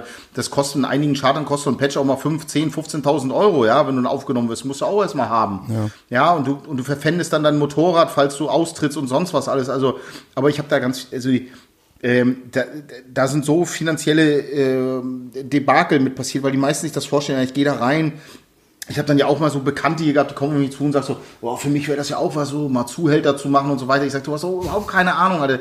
Weißt du, und du, du, wirst da auch abgezogen. Was meinst du, was Leute abgezogen worden sind? Da komme ich ja noch bei mir auf dem Kanal drauf. Was meinst du, was Leute abgezogen worden sind und was für Fallen die getappt worden sind? Ja. Ich fand ja schon letztens die also, Geschichte geil, wo, wo du erzählt hast, äh, auch mal kleiner Teaser für deinen äh, Kanal nochmal, wo du erzählt hast, wo ihr diesen Kreditbetrug machen wolltet und dann von dem, von dem Typen, mit dem ihr den Kredit, also der den Kreditbetrug vorgeschlagen hat, der hat dann seine eigenen Kumpanen äh, bei dem Kredit betrogen. Also ja, ja, es ist, zieht's euch rein, Leute, ist das ist auf jeden Fall sehr amüsant. Ja, und es ist, die, die, die Story geht ja bald erst noch weiter, wo wir nach Italien fahren mit der italienischen äh, Zigeunermafia. Ach, die darf man gar nicht sagen, ne? Sind die und Roma-Mafia oder darf man gar nicht in den Kontext sagen, ne? Aber es ist, ist okay. es ist, ja, ja, klar. Aber es ist, es ist, es ist wirklich, es ist wirklich so, dass, dass man sich teilweise, was da abgeht, auch sich nicht vorstellen kann. Was ich erlebt habe, auch mit anderen Clubs, wie die sich betrogen haben, wie die auch nach außen, na klar sind wir alles Brüder. Das ist, ein, es ist eine große, große Show. Ich kann jedem hm. sagen, der hier was hört, Ähm, konzentriert euch lieber drauf auf ein, zwei, drei gute Freunde, die ihr habt, mit denen ihr euch gut versteht. Ihr müsst nicht politisch auf einer Wellenlänge sein, ihr müsst nicht die gleichen Hobbys haben, einfach nur, weil ihr die Typen cool findet oder die, oder die Alte gut findet. Darf man Alte sagen, ja. Ähm, Oder weil ihr die Perle gut findet. Es ist wirklich so, auch da, wer da die Hoffnung hat, dort findet man diese wahre Freundschaft und das sind alles Brüder und so weiter. Ich habe, glaube ich, selten was erlebt, wo mehr Lug und Betrug war als in, als in allen äh, Motorradclubs. Also hat nichts mit dieser Sons of Anarchy äh, Romantik zu tun. Naja, ich glaube, man sieht es ganz gut bei Sons of Anarchy, wie dieser Club sich untereinander äh, doch äh, äh, um, um, um Frauen, um Geld, um Drogen und untereinander sich anscheißen, heimlich dies, das. Ich glaube, da ist schon auch ein bisschen Wahrheit drin. Ich habe diese Diskussion ja immer früher gehabt, weil ähm, äh, mir wurden ja innerhalb äh, meines linken Spektrums immer der Reidi und seine Rocker-Methoden, wurde mir ja öfter mal vorgeworfen, ähm, weil, weil, weil man mich dann mit natürlich auch immer kriegen wollte, weil ich halt auch Leute aus Rockerclubs äh, kannte und auch äh, mich mit denen hab auch, äh, auch mit denen zusammengestanden habe, wenn sie die Kutte anhatten. Äh, wobei, Falk, du erinnerst dich an letztes Jahr, da waren dann doch Leute aus einer Antifa-Gruppe ganz froh, dass der Reidi Rocker Kontakte hatte. Ja, ja. Hätten sie mich fast aufs Maul gekriegt. ähm, aber was ich, was ich So gerade sagen schnell wollte, das war ne? aber auch, Ja. ja, ja, das war aber, also das war aber äh, auch immer das Ding. Ich habe gesagt, Leute, ähm, ich komme mit ihnen gut klar, weil ich denen nie was schulde und weil die genau wissen, wie, wie das bei mir ist und ich mich fasziniert das auch ein bisschen, also so da, da, das mir anzugucken, aber ich wäre niemals auf die Idee gekommen, in einen von diesen Clubs zu wollen, ja, ähm, weil ich einfach gesehen habe, ja was mit den Leuten da passiert. fahren. Ja, genau, ja gut, Also, das kämen wir jetzt noch dazu, das- ja, aber gut, Motorradfahren Das ist ja auch, da hast kein du, nee, Ja. aber da hast du was so Wichtiges gesagt. Wenn du dich in eine Abhängigkeit begibst da, dann bist du dran. Also, und, und ein Gefallen wird nicht aufgewogen gegen einen Gefallen. Ne? Also, wenn du bei dem Richtigen dir einen Gefallen geholt hast, den, den, dann bist du bei dem Leben lang in Schuld. So wird er dir immer kommen. Ja, und das ist ja auch dann, also- wenn es um Gewalt geht, wenn es um Gewalt, wenn es dann darum geht, hier kannst du mal mitkommen, ne? äh, wir müssen da was klären. Ich weiß überhaupt nicht, was da Sache ist. Und äh, das war zum Beispiel für mich immer so eine Sache. Also ich bin jetzt auch kein großer Schläger, ich kann mir zwar helfen, aber ähm, ich, ich sage immer, ich will nicht in Situationen reinkommen, die ich nicht mehr einschätzen kann, ja, wo ich dann auf einmal mich gerade machen muss für jemanden, äh, wo ich gar nicht weiß, ob ich mich für den überhaupt gerade machen will. Ja, oder Ja, was da genau. jetzt läuft. Ja, Ja, ja. damit dann morgens Ja. irgendwie äh, kommen die vor den Laden gefahren, hier, wir brauchen fünf Leute, hier müsst mitkommen, bla bla bla. Ja, und dann wird am Ende einer abgestochen und ich war mit dabei, oder wie? Ja, also so, das sind halt Ja, oder schwierige... du musst es nach, oder du musst es nachher ausbaden, ne? Und so weiter. Ja, ja, genau. auch das, ne? Also, und du darfst ja dann auch nichts sagen, sonst bist du ja ein 31er, ne? Ist, ja, genau. Und, und dann fällt dein Name, ne? Und Dann fällt dein Name Genau. nur, weil du der Einzige bist, den sie kennen. Da habe ich auch alles durch. Ich musste, ich, äh, ich muss zu Treffenden fahren für Leute, für die ich und habe mich damit reinziehen lassen. Dann musst du da sitzen und dann musst du, dann musst du ja auch immer, ja, schwör auf dein Patch und schwör da drauf und der sagt die Wahrheit und so weiter. Ich konnte, also äh, ich kann das nur jedem, jedem raten, sich einfach davon fernzuhalten, sich keine gefallen, einfach aus dem Weg gehen. Die sollen ihr Ding machen. Ich halte es auch für für wichtig und richtig, dass das Kundenverbot da ist. Ich hoffe, das wird nicht gekippt.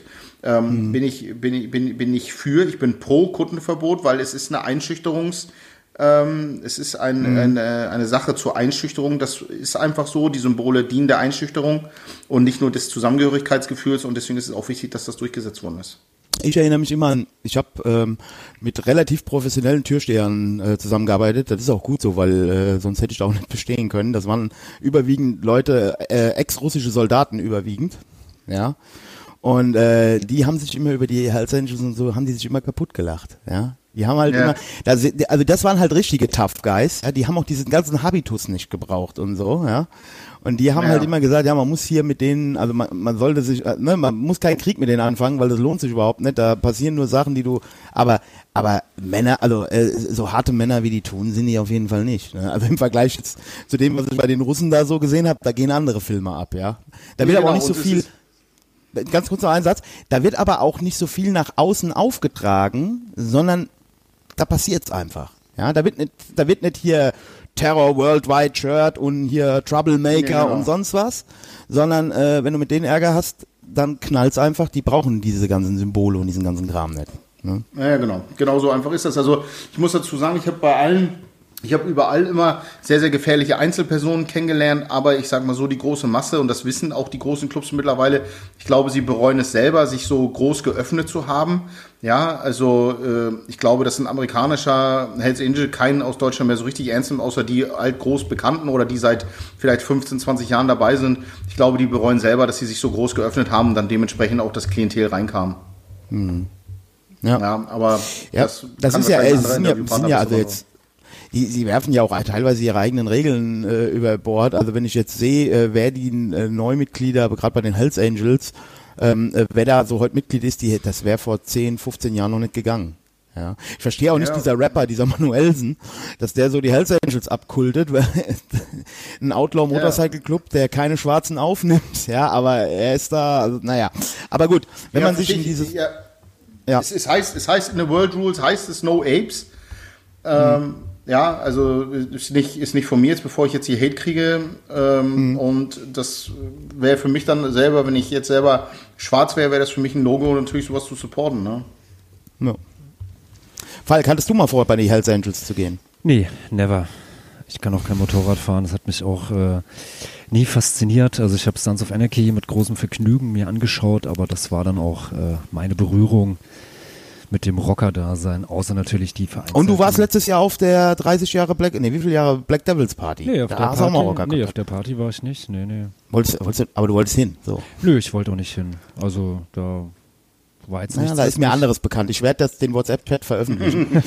ja. Kannst du gerne machen. Nee, aber ich war nicht, äh, war nicht da. Ansonsten habe ich die einzige Berührung halt auch mit, äh, mit den äh, drei, vier äh, Black Devils, die man halt hier so in Wiesbaden äh, kennt, die auch manchmal irgendwo in der Kneipe sitzen oder so oder äh, Die auch man, gerne mal Punk-Hintergrund haben. die auch gerne mal einen Punk-Hintergrund haben, mit denen man früher äh, am Höfchen irgendwie äh, Hansa-Pilz getrunken hat und die heute Karriere gemacht haben.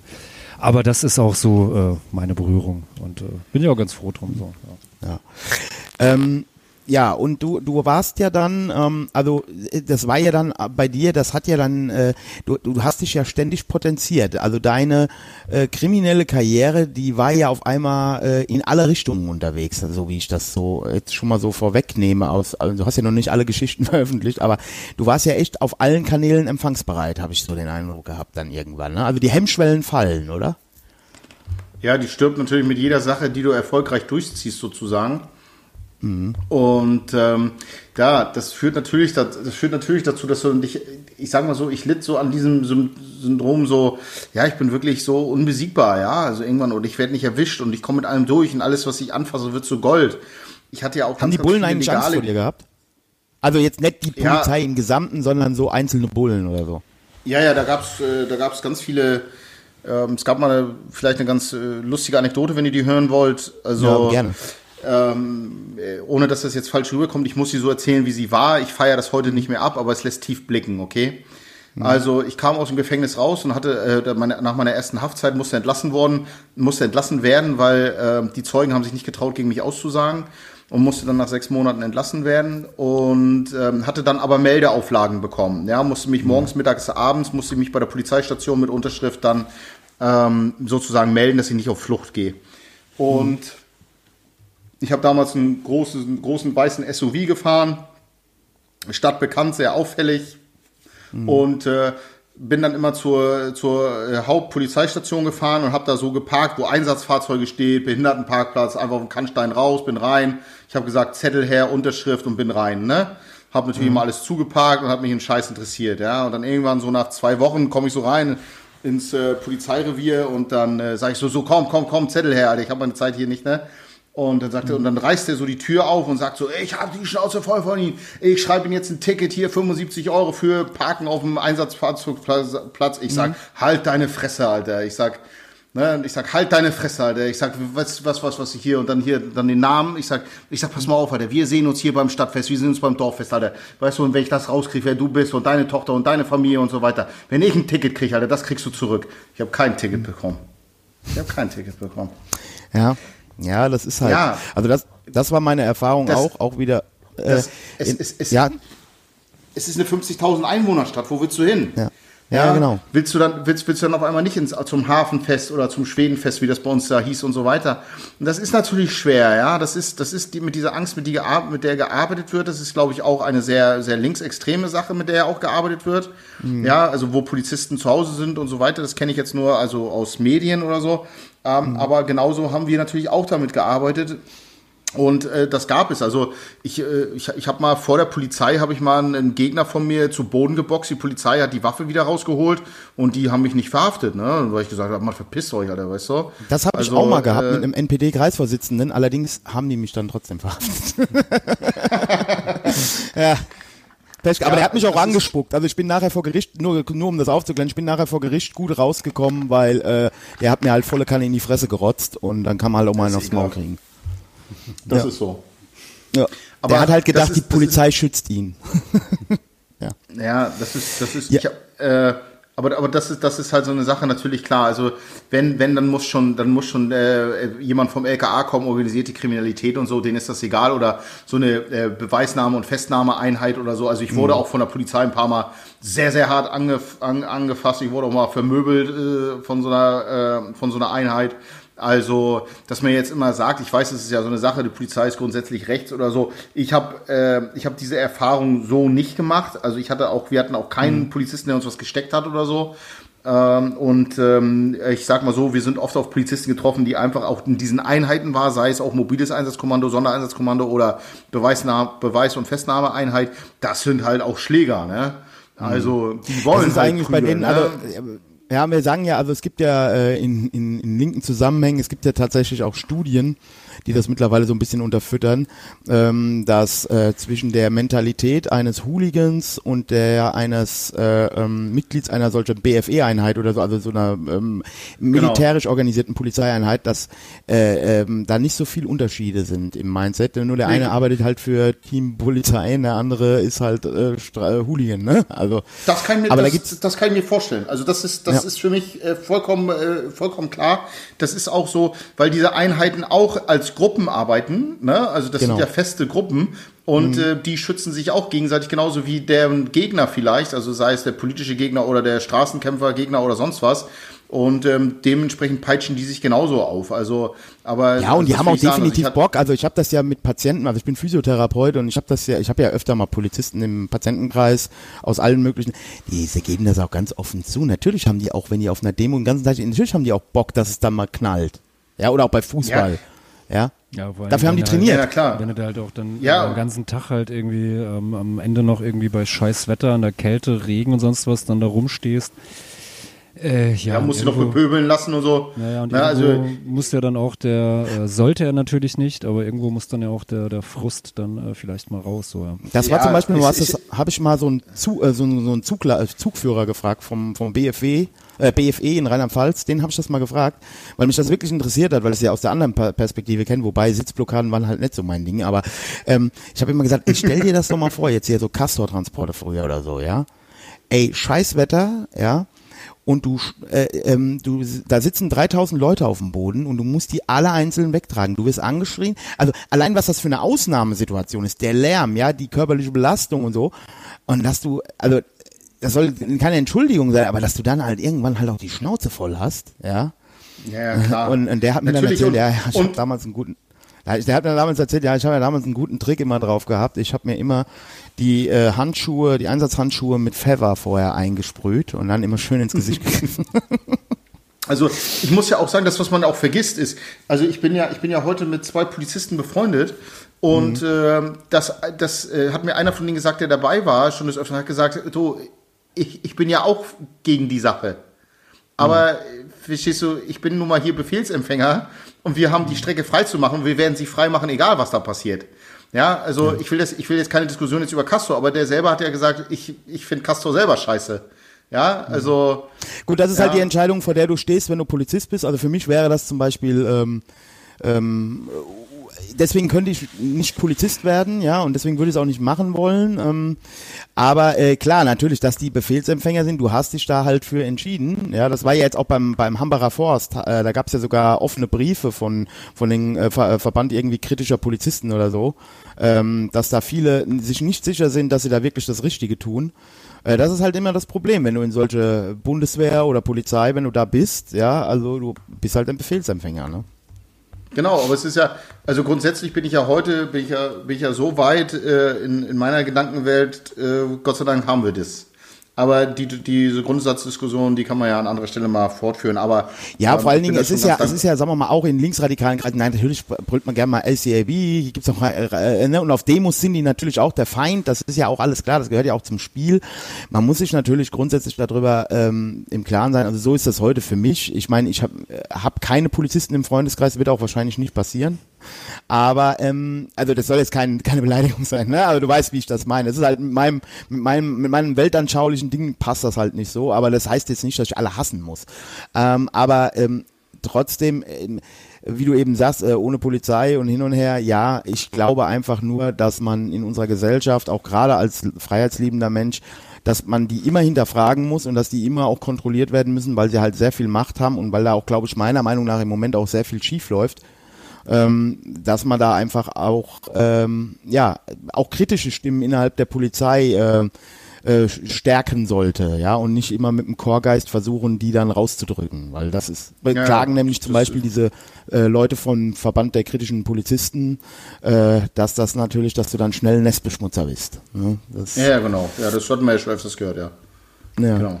Ähm, ja, und du warst, ähm, wie lang warst du im Rotlichtmilieu? Sagen wir mal sechs Jahre. Oh, das ist schon eine Zeit lang. Reicht, ja, reicht.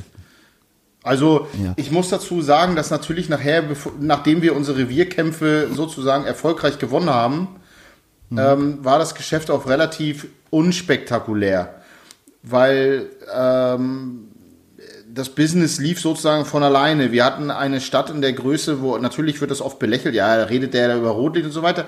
Ist ja scheißegal. Warum soll ich in eine Stadt rein, weißt du, wo ich nachher mich äh, um einen Kuchen äh, kloppen muss, der wird ja nicht künstlich größer, kann man den Wollte nicht machen. Und du musst Krieg führen. Wir haben einmal sozusagen Krieg geführt oder zweimal mussten wir Krieg führen darum.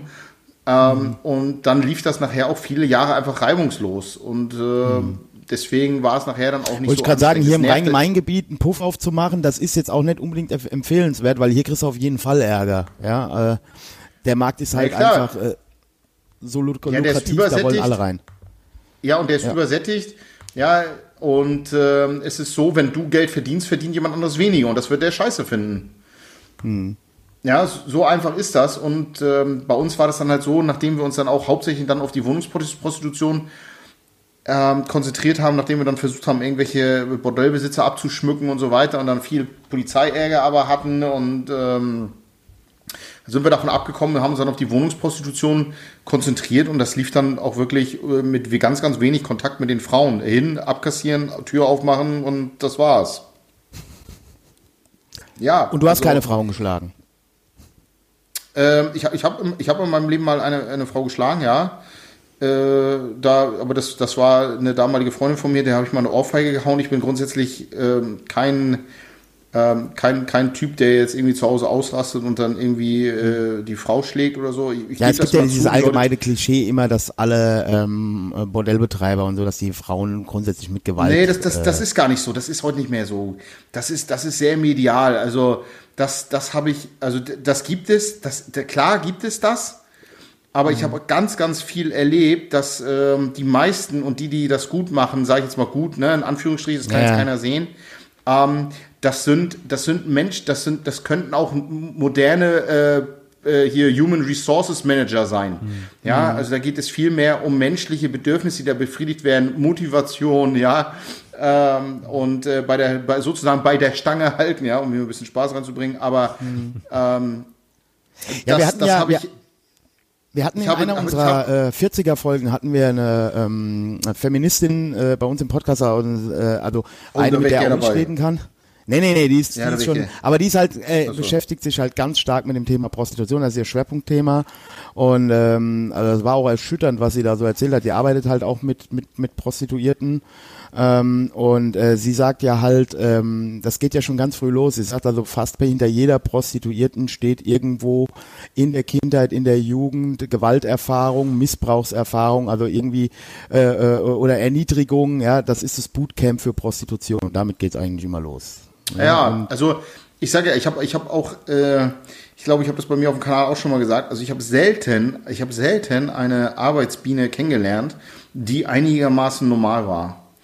Äh, sondern das ist alles, das sind teilweise ganz, ganz erschütternde Geschichten dahinter. Und wenn man sich damit ein bisschen beschäftigt und die natürlich kennenlernt über einen gewissen Zeitraum, wenn man das auf professioneller Ebene macht. Also ich selber war kein Kunde bei uns und habe auch mit das immer sehr professionell gehalten.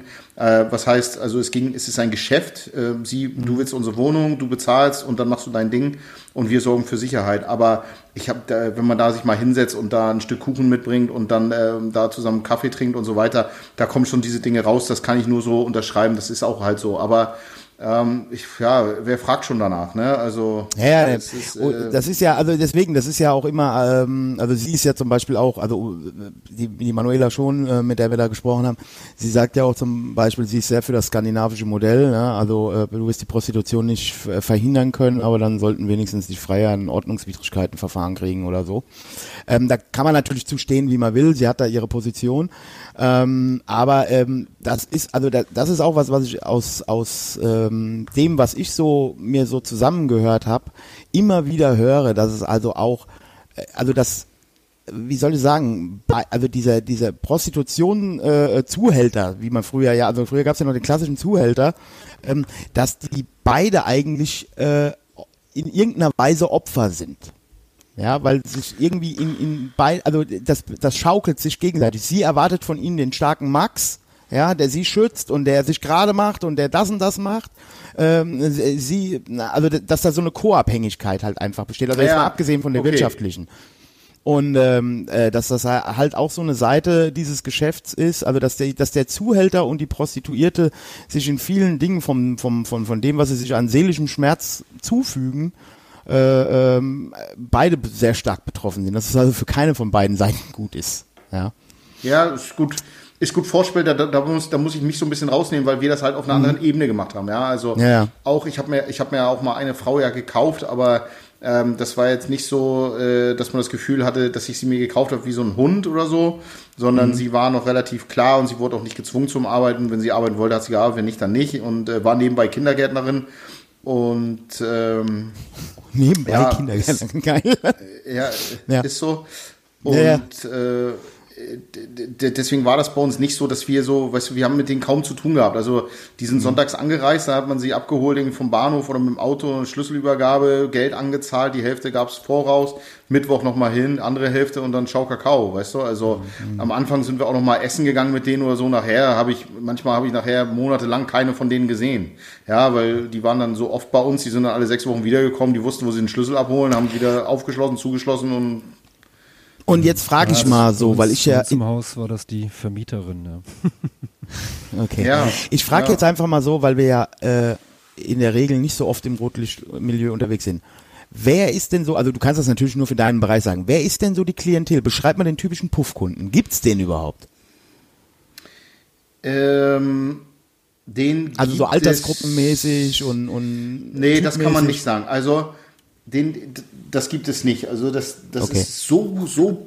Also, es gibt den, es, es gibt wirklich den, den 19-jährigen Pumper, der kommt, der zu einer 50-jährigen Prostituierten geht und einfach da nochmal irgendwie, äh, keine Ahnung, was er dann da sucht. Es gibt die. Altes Huhn es macht gibt gute die, die Suppe. Zu, ja, also die, die dann zu, die dann zu, zu Transen gehen, die, ähm, ich glaube, ein ganz, ein ganz spezielles Klientel ist, wenn man das mal so sagen kann. Erstens waren wir sehr skeptisch, ob wir überhaupt eine Transe bei uns äh, haben könnten, ob das dafür überhaupt einen Markt gibt. Die hatte Mhm. am ersten Tag dann, glaube ich, 19 Freier. Ja, äh, das, Oh Gott. das muss man sich mal vorstellen, ja.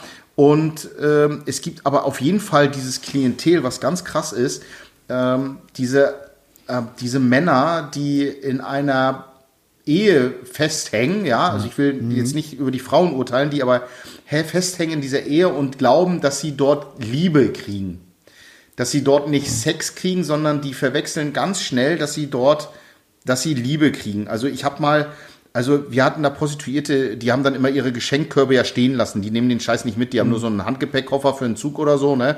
Ja. Und ja, also muss man sich das so vorstellen, dann bringt halt so ein 50-jähriger Bauarbeiter ohne Wertung jetzt, ja, aber der Ja, bringt ja. so einen Geschenkkorb und hat dann, hat dann da zwölf Eier reingelegt und eine Flasche Doppelkorn, ja. Also weil er gar nicht wusste, was man einer Frau irgendwie mitbringt, die er bezirzen will. Ja, da weiß ich gar nicht, was er zu sagen soll, weißt du so. Und ähm, da, das war schon ein sehr spezielles Klientel, so dieses, ich sag mal so, zwischen 45 bis 60 oder ähm, die so irgendwie dort Liebe gesucht haben, ja, die da, die haben sich da Ja, eingebucht. das kann ich, das kann ich so aus meiner, also ich habe ähm, Aus deiner Freierzeit. Nee, nicht aus meiner Freizeit, aber ich habe, ich habe mal äh, sechs, ich habe sechs Jahre lang in Wiesbaden ähm, äh, über einer ähm, äh, ja, Bordellwohnung ähm, gelebt. Deshalb meine ich auch eben, ja, bei uns war, war die Vermieterin, äh, die, äh, die, die Zuhälterin zumindestens, die hat das alles da ähm, gemanagt. Äh, Mit Schlüssel und so, ja. Hm. Und ähm, die war da auch den ganzen Tag da und das, äh, die hatten aber auch so feste Öffnungszeiten von morgens 9 bis 17 Uhr, also da lief abends gar nichts. Und du hast dann da halt so, wenn du mal so nachmittags irgendwie durchs Treppenhaus bist oder sowas, da hast du schon äh, sehr viel, ja, Männer so ab 40, ja, wie du eben meintest, so bis 60, 65 so ähm, gesehen. Ähm, da waren bestimmt viele dabei, die, keine Ahnung, jetzt irgendwie in ihrer Mittagspause oder äh, Ja, genau. eine Stunde irgendwie äh, frei gemacht irgendwie von der Arbeit und dann mal schnell äh, zur Gabriele äh, rüber sind und ähm, ja, Die also in Wirklichkeit Natascha heißt. ja die die, Ja. die die Vermieterin hieß Gabriele, ja. Also, Äh, keine Ja, Ahnung, also- die Frauen also hießen das- so, ja.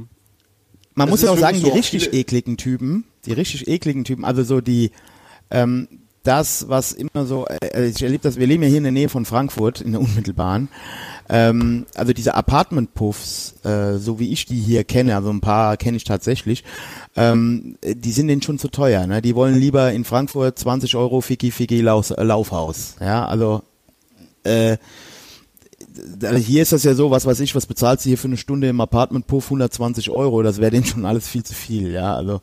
Ähm, Ja, genau. Die, ich finde das immer wieder erstaunlich, äh, wie, wie, wie, ähm, ja, wie manche Männer, was, also was geht in, in dir vor, ey? Willst du wirklich für 20 Euro in einem abgeranzten Laufhaus, die, also, was, verstehst du? Was muss mit dir schieflaufen, dass du das tust? naja, und, und wir haben auch, wir haben auch Hygienesachen mitbekommen bei Frauen, also da fällt es aber hinten rüber, ne? Also äh, ich, ich, eine ne Frau, die sich bei uns eingemietet hatte, die wollte dann, ich habe ja auch einen Tattoo-Laden betrieben, die wollte sich ja noch ein Tattoo holen ähm, beim Clubbruder von mir. Und habe ich gesagt, ja, ich hole dich ab. Und dann kam noch ein Gast. Und dann habe ich gewartet und dann kam noch ein Gast. Und dann habe ich gewartet. Ich sage, ja, jetzt lass los. Ich sage, mach dich mal frisch. Sie so, wieso frisch machen? Ich sage, ja, du gehst doch jetzt zum Tätowieren. Ich sage, weißt du, und dann hat sie gesagt, nee, das geht so. Und wir so, äh. Und dann sind wir natürlich zum Tätowieren gegangen, weißt du, und dann der Tätowierer war ja ein Freund von uns und dann haben wir gesagt, und wie ist, Alter, weißt du? Und dann haben wir ihm das erzählt, irgendwie erst danach, ja, dass ich, weißt du, ich meine, die, weißt du, also wirklich, Ja, ja, ja. also wer, Ja, das ist- wer, wer meint das? also- Ich sag das immer, ich habe das mal zum, also ich, ich habe ja tatsächlich im Freundeskreis auch so zwei, drei Typen, die regelmäßig in, in Bordelle gehen. Und äh, der eine erzählt mir halt auch immer ganz stolz, ey, die bläst ohne Gummi. Und äh, sage ich, ja, das gibt's wohl mittlerweile. Also der, die, die, die Sachen, die die inklusiv machen müssen, werden halt immer auch auf, aufgrund des Preisdrucks immer mehr. Dann sage ich aber, ich Ja, weiß nicht, klar. ob ich an deiner Stelle da so froh drüber wäre. Also ich hätte dann lieber aufs Blasen verzichtet. aber Ja, okay. Ja, es, ja, wenn man sagt, also, wie- also wie gesagt, das ist halt, äh, das, das ist halt ein, ein krasses Geschäft und ich habe das halt gesehen, wie gesagt, dass viele da auch wirklich hingehen, die, wir haben auch ganz viele gehabt, die da hingegangen sind zum, zum Rumpalaver, ja, die wirklich da so eine Art Liebe suchen, die dann auch von den Frauen teilweise, muss man auch mal sagen, ja, also wir sind hier nicht nur, dass wir sagen, okay, hier sind die Männer nur Schweine, sondern die Frauen werden mit Schweine. Ähm, Wir haben ganz, ganz viel Ärger oft gehabt mit Frauen, die versucht haben, irgendwelche Freier abzuziehen, weil die, weil die Freier kommen dann natürlich wieder mit der Polizei, ja. Also, was sehe ich, dann, dann, dann, dann sollen die freigekauft werden und Schulden und dann geben die Geld und sind die natürlich die 5000 Euro weg und dann kommt, also auch da ist, also die werden mit Schwein, also egal wer Ja, aber es ist ja immer, es ist ja, glaube ich, das große, das große Ding von uns Männern äh, ist ja immer, dass wir äh, äh, die äh, von den Frauen, also die Frauen haben ja eigentlich, also jetzt Manuela, wenn du das hörst, du, ich hoffe, du verstehst das. Ähm, die Frauen haben ja eigentlich trotzdem immer die Macht, ja, weil wir glauben ja dann tatsächlich, also äh, Männer sagen ja immer, ich brauche nur Sex, aber es stimmt ja gar nicht. Eigentlich wollen sie ja dann auch immer die Liebe der Frau oder die Zuneigung oder dass sie sie toll findet. Ne? Ja, klar, Und das also logisch. wirklich in dem Geschäft anzunehmen. Also ich hatte mal eine, eine Zeit lang ja äh, eine gute Bekanntschaft, die hat auch, die hat nur Telefonsex gemacht, ja, hauptberuflich Ja.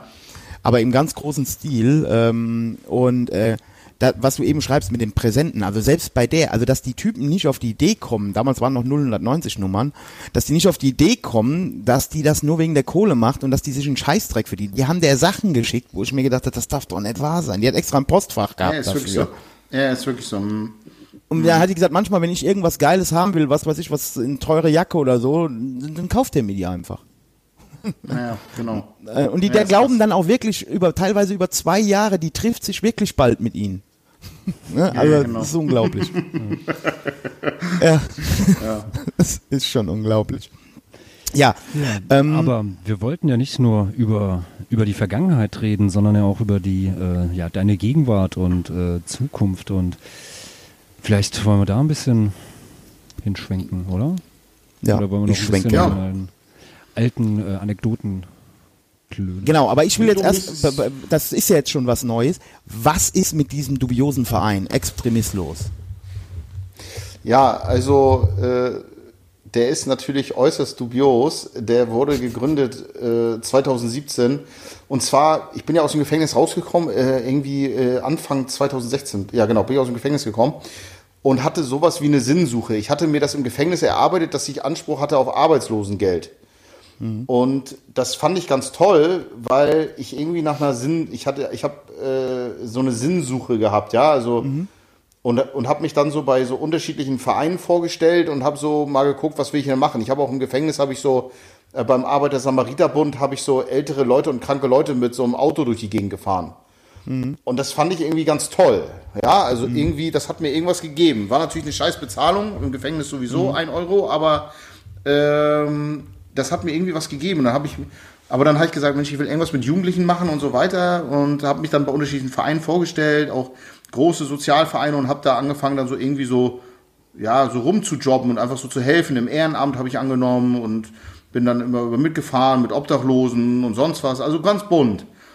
Und ja, irgendwann war es dann so, dass ich das, okay, habe ich, ähm, habe ich irgendwas gesucht, dass ich mich irgendwie ähm, engagieren möchte, so im Internet und äh, sozusagen im wahren Leben gegen Extremismus und habe da nicht unbedingt so mega viel gefunden, muss ich mal sagen. Also wo man jetzt einfach auch mal, äh, ja, also du kannst jetzt nicht so zu Exit hingehen und sagen, so, ich will mal hier ein Teil von euch sein. Ja, irgendwie so. Das ist nicht so einfach. Und Ja, dann kennen die Leute. Dann hatte ich, ja, ja, also, ja, also ist ja kein Hate. Also ich hatte den auch mal geschrieben, habe ich nie Ja, eine ja, bekommen, leider.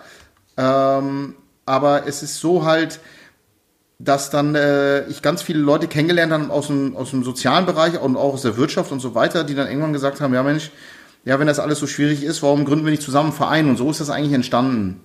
Da habe ich mich erstmal drüber äh, erkundigt, okay, wie kompliziert ist das, was muss ich dafür tun und so weiter. Und dann ging das alles relativ schnell und haben jetzt wirklich ein echt cooles, großes Team. Wir sind jetzt fast, äh, würde ich sagen, jetzt 15 Leute, ähm, die wirklich sehr, sehr aktiv in diesem Verein sind. Also ähm, viele, die man auch so von meinem Kanal kennt, so die Namen, die so bei YouTube immer rumtauchen, die ja auch bei uns auf der Homepage mit drauf sind. Und ähm, wir sind ein ganz buntes Team. Ich würde sagen, wir haben im Verein, was wir geschafft haben bei den Aktiven, äh, haben wir eine Inklusionsrate von 50 Prozent. ja. also wir haben, wir, haben, wir haben zwei Menschen, denen ein Bein fehlt. Wir haben einen, dem Thomas äh, fehlen Daumen und die äh, Speichen an den Armen. Also wir sind ein ganz lustiges, buntes Team. Und ähm, ja, so ist der Verein irgendwie gekommen. Das soll jetzt gar nicht so eine Werbung dafür sein, weil das ist nicht der Sinn und Zweck dahinter. Nee, nee, aber ich Aber- finde das schon gut. Also, also äh, was mich da dran halt gerade interessiert, weil eben halt, also man kennt die, die, die, die klar, also hier Exit und so, also eben genau wie du eben sagst, no offense, ja, also dieser Verein ist unheimlich wichtig, hat auch schon äh, richtig coole Aktionen gemacht, ja. Ähm, aber ich, aber uns ist natürlich auch klar, ähm, also je, je mehr es da gibt, je mehr seriöse Sachen es da gibt, desto besser ist es ja, ja. Genau, und wir wollen ja, ich, ich glaube, was, was viele auch am Anfang, glaube ich, falsch verstanden haben, die haben so gedacht, man will denen irgendwas wegnehmen. Also wir reden auch über eine gewisse Aussteigerindustrie, ja, das darf man nicht Ja, ja, klar. vergessen. Ja, also, und äh, das war nicht Sinn und Zweck der Sache. Wir sind mit Absicht nicht staatlich finanziert, bemühen uns da auch nicht drum, ähm, weil wir diesen Touch gar nicht haben wollen, weil die Hürde dann größer ist, ja, finanziert durch äh, Verfassungsschutz Schleswig-Holstein oder so, wird es schon schwer machen. Ähm, zumindest die Kontaktaufnahme mit den ganzen äh, Veränderungswilligen. Aber die Leute haben so am Anfang gedacht, so man will den irgendwie Brot wegnehmen. Aber wir konzentrieren uns ja wirklich ganz stark aufs Internet, wo wir auch, glaube ich, echt erfolgreich sind, was man so mal sagen kann. Also ich glaube, es gibt kaum ein Projekt, das die die dementsprechende Klientel so reizen kann und so Vielleicht auf ruft Björn seine Höcke ja doch irgendwann mal an. ja, äh, auch, auch ihm steht ein Wandel, äh, einem Wandel zu. Auch das würde ich gut finden. Und Ja. ich wäre der Erste, der die Hand reichen würde und sagen würde, wenn du den Weg gehen willst, gehe ich den mit dir. Ähm, und deswegen äh, fanden wir es einfach wichtig, das zu machen. Unser Ansatz war halt ein bisschen anders als jetzt so, wir, wir, wir warten so jetzt, dass wir einen Anruf kriegen hier von Polizei oder Gericht, hier hat jemand eine Auflage, der soll ein Ausstiegsprogramm arbeiten oder sonst was. Das wollten wir nicht, sondern wir wollten aktiv ähm, Extremisten irgendwie ähm, provozieren oder ähm, auch auf die Seiten ködern, um sich Content reinzuziehen. Also ich weiß nicht, ob einer von euch den Stream gesehen hat, wo ich meine Hater mal am Facebook gezeigt habe. Den müsste man sich mal angucken. Ja, also ja, der, das ist, äh, also das, da habe ich richtig Spaß gehabt. Das werde ich demnächst nochmal wieder machen, weil ich habe ja einen neuen Post gemacht, wo ich so viel Hate drunter habe. Aber dann melden sich ja wirklich Leute echt so. Ich habe gerade, während wir den Podcast machen, hat mir gerade ein 16-Jähriger geschrieben bei Instagram. Ich habe es Mhm. gerade nebenbei gelesen. Das tut mir leid, dass ich das nebenbei gemacht habe. Ja, aber ist ist okay. so. Der Falk macht Ja, auch die Steuererklärung immer dabei. Ja, also ähm, also das weiß man dann immer nicht. Ich habe hier ist, ist jemand sogar mit mit klar mit äh, also mit klarem Bild ähm, auch äh, im Schützenverein hier mit einer Waffe in der Hand und äh, hi Philipp, ich bin im rechten Club. Ich bin zwar erst 16 und es wird mir irgendwie alles zu krass. Ich weiß nicht, was ich machen soll. Ich muss auch jeden Monat einen Mitgliedschaftsbeitrag auf, aufbringen. Ich habe einfach so viel Angst auszusteigen und diese Mitgliedschaft irgendwie bei diesen Jungs zu kündigen. Ich weiß nicht, was ich machen soll und die reagieren, wenn ich aussteige. Hast du einen Tipp für mich oder würdest du mir deine Nummer gehen und kannst du mir weiter sagen, wie ich dort wieder gesund rauskomme? Ist gerade eine Nachricht, die ich jetzt gerade habe. Ich würde es euch gerne äh, per Screenshot schicken, damit ihr nicht denkt, das habe ich mir jetzt ausgedacht. 8.32 Uhr Nee, heute Abend. Ähm, Und das ist, glaube ich, das ist, das, das ist das, was ich gerade damit meine, ist, dass wir wirklich die Vers Leute so doll versuchen, so zu triggern. Sie ziehen sich irgendwie doch rein, weißt du? Also Ja, ja. sie schreiben, sie schreiben, der Schlaffer, der Verräter, äh, müssen wir an die Wand stellen, so ein Lappen, der war nie richtig dabei, der war nie NS und ja. Aber trotzdem konsumieren sie es, verstehst du? Und manch einer sitzt halt wirklich drin und der hört dann wirklich so, ja, okay, äh, bei uns gab es auch Gewalt untereinander oder der hat mir die Freundin ausgespannt oder ja, äh, dann, weißt du, also, die, weil diese Enttäuschung, egal mit welchen Extremisten ich spreche, die Enttäuschung gibt's bei allen Extremisten, ja. Alle werden irgendwann von irgendeiner Gruppe enttäuscht das, das ist einfach so eine Sache, die ich jetzt in dieser Arbeit gelernt habe. Und das ist das, was wir machen wollten, dass sich dann ganz viele, bei mir natürlich besonders häufig Rechtsextremisten melden und dann so diesen Weg daraus suchen. Und wir versuchen dann diesen Impuls zu geben. Und das ist, glaube ich, mehr als das äh, wollen wir gar nicht leisten. Ja, wir, wir können nie ein Verein sein von der Größe her, dass jetzt, wenn jemand anruft aus, ich sage jetzt mal aus Bayern, ja, und sagt, ich bin hier unter Tupfing an der österreichischen Grenze und Philipp, komm mal vorbei und arbeite mit mir, das können wir nicht leisten. Und das, das, da vermitteln wir dann hin an, an professionelle Stellen. Da sage ich, da kannst du dich melden. Da haben wir eine Liste, wo ich sage, da kannst du dich melden, die können dir helfen. Wir wollen nur so eine Art Impulsgeber G sein. Weißt du, so hier, das ist scheiße, mach die Kacke nicht. Wenn du dich ändern willst, dann können wir dir helfen, aber jetzt nicht vor Ort. Wir wollen einfach ein kleiner Verein im Internet irgendwie bleiben, so, ja. Und so läuft dann auch meistens so die, die Kontaktaufnahme, dass Leute sich dann, ja, wie gesagt, deine Videos sehen und sich darauf Ja, ja, genau. melden, ja. Genau, also das Gute ist natürlich, also was ich jetzt schon ein paar Mal, äh, paar Mal mitbekommen habe, ist ja zum Beispiel, alle, also erstens sind die Kontaktaufnahmen äh, von jungen Leuten, also die sich gerade dafür interessieren und so jetzt wie das, die, die kommen 100% über Instagram und ältere Kameraden kommen zu 100% über Facebook. Ja, also das, das, das, das kann man Ja, wirklich so so, sagen. halt das, ist, heute, das, ja. Das, das, das, das ist wirklich so.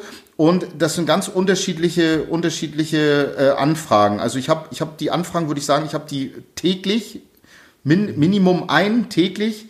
und habe auch mal natürlich zwei, drei Tage, wo keine Anfrage ist, sondern am Wochenende mal vier, fünf, aber kann man schon so runterbrechen ungefähr. Mal melden sie sich wieder, mal nicht. Alle sind immer schwer begeistert, dass ich persönlich eine Sprachnachricht zurückantworte. Das mache ich sofort, weil da, dann connectet man, verstehst du? Also ja, schreiben, schreiben, denken die sich, da kann jeder, da kann irgendjemand aus dem Verein geschrieben haben oder was weiß ich, sondern ich mache immer Sprachnachrichten.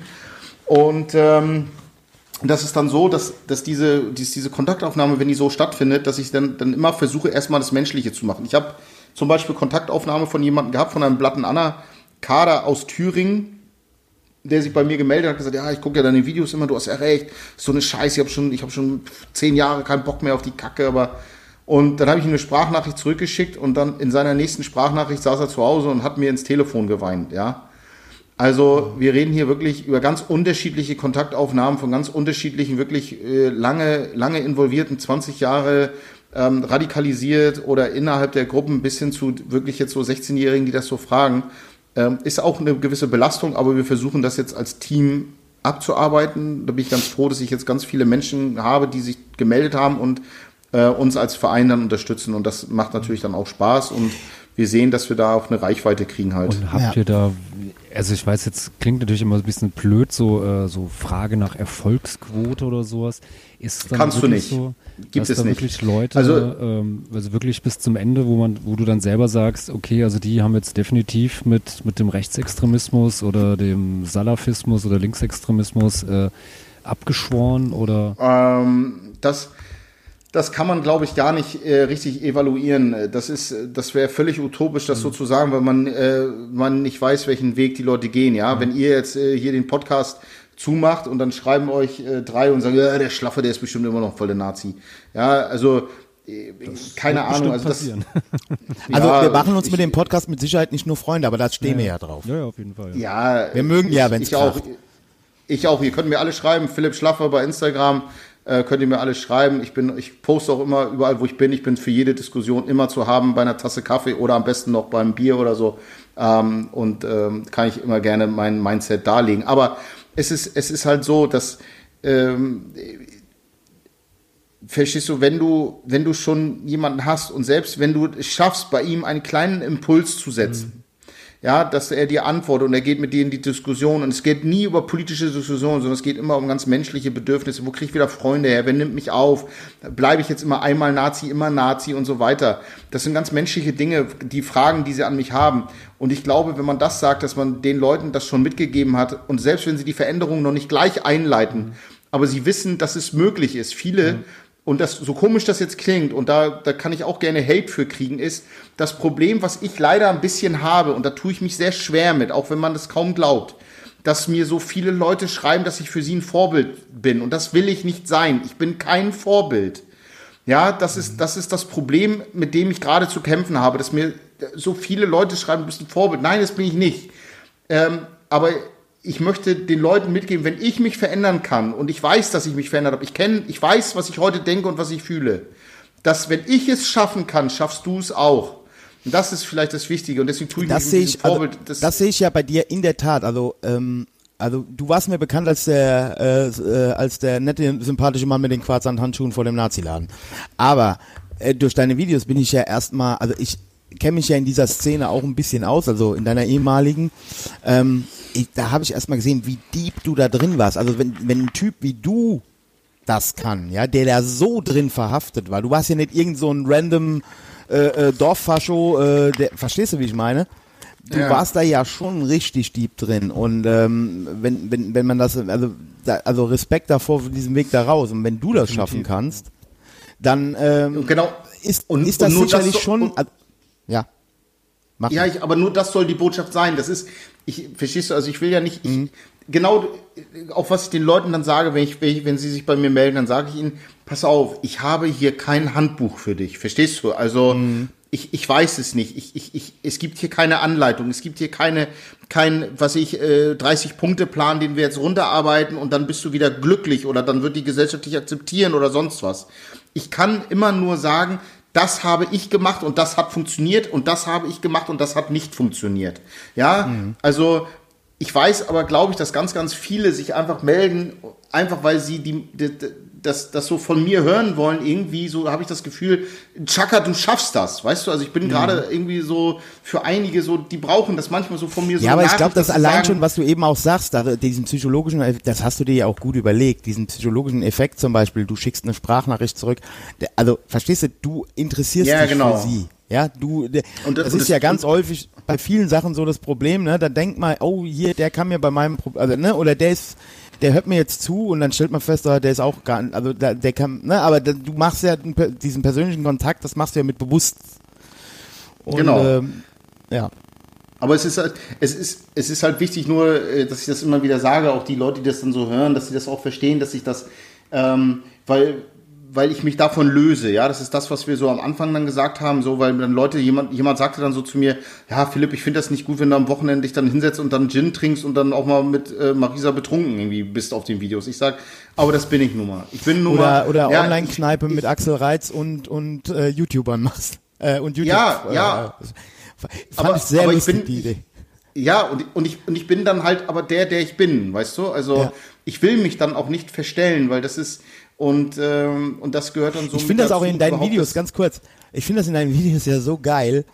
Äh, ähm, wie, also du bist ja wirklich so authentisch da, ja. Da wird zwischendurch äh, äh, geraucht, ja, da nochmal eingetrunken, da nochmal ein bisschen Süßigkeit oder irgendwas reingeballert, ja.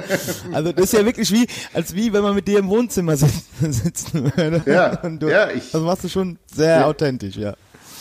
Ja, und ich mag das halt auch. Und das ist, glaube ich, auch das. Naja, ihr seht ja jetzt auch dieses Gespräch. Hier ist nichts gescriptet worden. Wir haben uns nicht eine Stunde vor unterhalten. Das und das Thema muss drankommen oder, oder das darf nicht besprochen werden. Es gibt hier kein No-Go und so weiter. Und das macht es ja auch das, was es so cool macht. Ja, das ist das, warum ich das hier sowas lieber mache, äh, weil das so ein Gespräch ist. Das entwickelt sich einfach. Niemand wusste, wo das hingeht, über was genau gesprochen wird. Natürlich habt ihr so eure Eckpunkte. Ja, genau. Aber ähm, und genau das versuche ich dann im Internet auch zu machen. Und das ist, und das macht auch die, die Hemmschwelle, sich bei mir zu melden, ist einfach für die Leute bedeutend niedriger, weil sie halt sagen, okay, der weiß, wovon er spricht. Ganz oft fangen die Kontaktaufnahmen an mit, ja, Philipp weißt du doch. Ne? Oder Philipp kennst du doch. Ja, kenne ich. Ja, und ich finde es auch Das immer geil, du scheißt die auch teilweise richtig an. Ja, also du hast da auch keine Angst davor, wenn, weißt du, wenn teilweise unten dann auch in den Kommentaren, wie du, wie du das auch immer sagst, da sind immer alle die super Spezialisten und alle wissen es immer besser und, und sonst was, ne? Also Ja. äh, ich finde das halt auch gut, dass du da nicht so rumschleimst, äh, damit du jetzt, äh, was weiß ich, die nächsten 100.000 äh, äh, Abonnenten hast, sondern dass Ja, du genau. äh, da trotzdem schon klare Kante immer machst, ja. Ja, und das ist, das ist mir dann auch, das ist mir dann auch egal, sage ich ganz ehrlich, ja. Was mich da jetzt einfach mal so neben dem Punkt auch äh, interessieren würde, weil also ist es natürlich, äh, dass das eine, dass es irgendwie äh, Hate-Kommentare unter Videos gibt oder auf Facebook, ähm, aber du hast ja, also ich denke mal, du hast äh, einigen Leuten äh, äh, aus, aus der, äh, ja, deren ehemaligen Milieus sind vermutlich immer noch nicht sehr gut auf dich zu ähm, sprechen. Gab es da auch schon mal ähm, ja, sag mal so, äh, realistische äh, Bedrohungssituationen oder dass du da, weiß ich nicht, irgendwelche Morddrohungen bekommen hast oder solche Sachen? Ja, das ist, das ist, das ist, das ist äh, schon mal vorgefallen. Grundsätzlich, äh, grundsätzlich jetzt nicht. Das, also man spricht von einer latenten Gefährdungslage, nennt man das. Ja, äh, Polizei. Ähm, ich wurde ja auch, ich wurde jetzt auch schon ganz oft wieder angezeigt äh, von ehemaligen Kameraden wegen Tattoos und so weiter und ähm, äh, ganz, äh, ganz, ganz lustige Dinge. Ähm, und ähm, ja, na klar ist das so, aber ich muss dazu sagen, erstens zeige ich mit dem Finger meistens auf mich, ja, und nicht und auf andere. Einige wissen, wer sie gemeint sind, aber die sind weiter in ihrem Milieu teilweise. Ich beschäftige nicht mich mit nicht, mich, nicht mit denen, weil ich weiß so nicht, was sie hier heute tun, weil ich will immer nicht wieder. Ich habe keinen Bock, so Internet äh, zu machen und zu gucken, was sie so machen und hier äh, Gogo Gadget detektivmäßig unterwegs zu sein. Und ähm, deswegen glaube ich, ist es nicht so schlimm.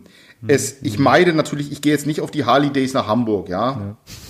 Also, äh, das ist jetzt kein Ort, wo ich jetzt hin müsste und ich gehe halt auch nicht ähm, auf ein äh, Krawallbrüder-Konzert oder ich gehe auch nicht zum Onkels-Konzert, selbst wenn ich eingeladen worden bin hier von dem Böse Onkel Social Club, ähm, gehe ich da trotzdem nicht hin, weil ich da auf potenziell ähm, Leute treffe, die mich halt extrem scheiße finden. Die würden grundsätzlich nichts machen, wenn sie mich alleine treffen, dann wird mir sogar zugenickt aus Versehen, ja. ähm, äh, oder oder beide gucken äh, gucken weg oder gucken auf den Boden. Das Problem ist natürlich, wenn ich auf Gruppen treffe, die alkoholisiert sind und sind in einer Gruppe unterwegs. Ja, also dann dann aber deswegen meide ich diese Orte oder mache das nicht, aber spielt in meinem Leben auch keine Rolle mehr. Ich habe ich habe so viel Rock'n'Roll in meinem Leben gemacht, ich habe so viel durch die Nase gezogen, so viel Alkohol schon äh, durch meine Leber und Nieren gespürt, äh, das, äh, das brauche ich jetzt nicht, äh, sage ich jetzt mal, viermal die Woche und dann in irgendwelchen Clubs rumhängen. Ich habe ja auch mal eine Diskothek besessen und so weiter. Also wenn ich schon laute Musik höre, da, fall, da wird mir schon ganz übel. Und ähm, von daher meide ich diese Orte einfach. Aber so grundsätzlich mache ich mir da wirklich keine Sorgen drüber. Und wie sieht jetzt sein Tag aus? Also das ist doch, das hört sich alles sehr nach Vollzeitjob an. Das ist, das ist ein Vollzeitjob, das ist, das ist, das ist wirklich so. Es ist, ähm, es ist eine, eine Ein Konglomerat Also aus Social Media- YouTube, Extremismus und äh, Buch und Genau. Ja, allem drum und dran. Naja, erstens denken die Leute ja immer, dass, dass man mit, mit Büchern das große Geld verdient. Das ist eine Lüge. Das, das, ja, das ist eine Lüge. Also da musst du wirklich, da musst du Zahlen erreichen, ähm, das, das, was die wenigsten Autoren schaffen. Ja, also ähm, das ist, das ist, das ist alles gut und schön und es ist auch ein Zubrot. Ich würde es auch zugeben. Ich werde nach einem Jahr ja bezahlt. Ich würde dann wahrscheinlich sogar liegen, ähm, was ich dafür bekomme oder so. Ähm, aber es ist, es ist eine, eine gute Mischung da draus. Und wir sind ja auch ein Team hier zusammen bei uns in der Familie mit meiner Perle und ihrem äh, Sohn. Und ähm, von daher funktioniert das schon alles. Aber grundsätzlich ist mein Tag sehr lang. Ich bin leider ein Corona-Opfer, ja. Ähm, meine Arbeit ist natürlich völlig stillgelegt, äh, zumindest die an Schulen. Ich bin ja auch Anti-Gewalt-Trainer jetzt an Schulen, habe hier zwei Schulen, wo ich eigentlich jeden Montag und Mittwoch Anti-Gewalt-Trainings gebe. Aber soll ich mal sagen, also das ist jetzt, ich will hier, ich will dir nicht in den Arsch kriechen, aber ich dir ganz ehrlich. Nee. Also ich habe dich ja, also äh, ich glaube, mit dir bringt ein Antigewalttraining auch was, weil ich muss halt sagen, ich habe ähm, bei den, also ähm, außer jetzt ähm, einen, den ich noch kenne, also Sänger von meiner Band, der ist da auch sehr äh, kredibil.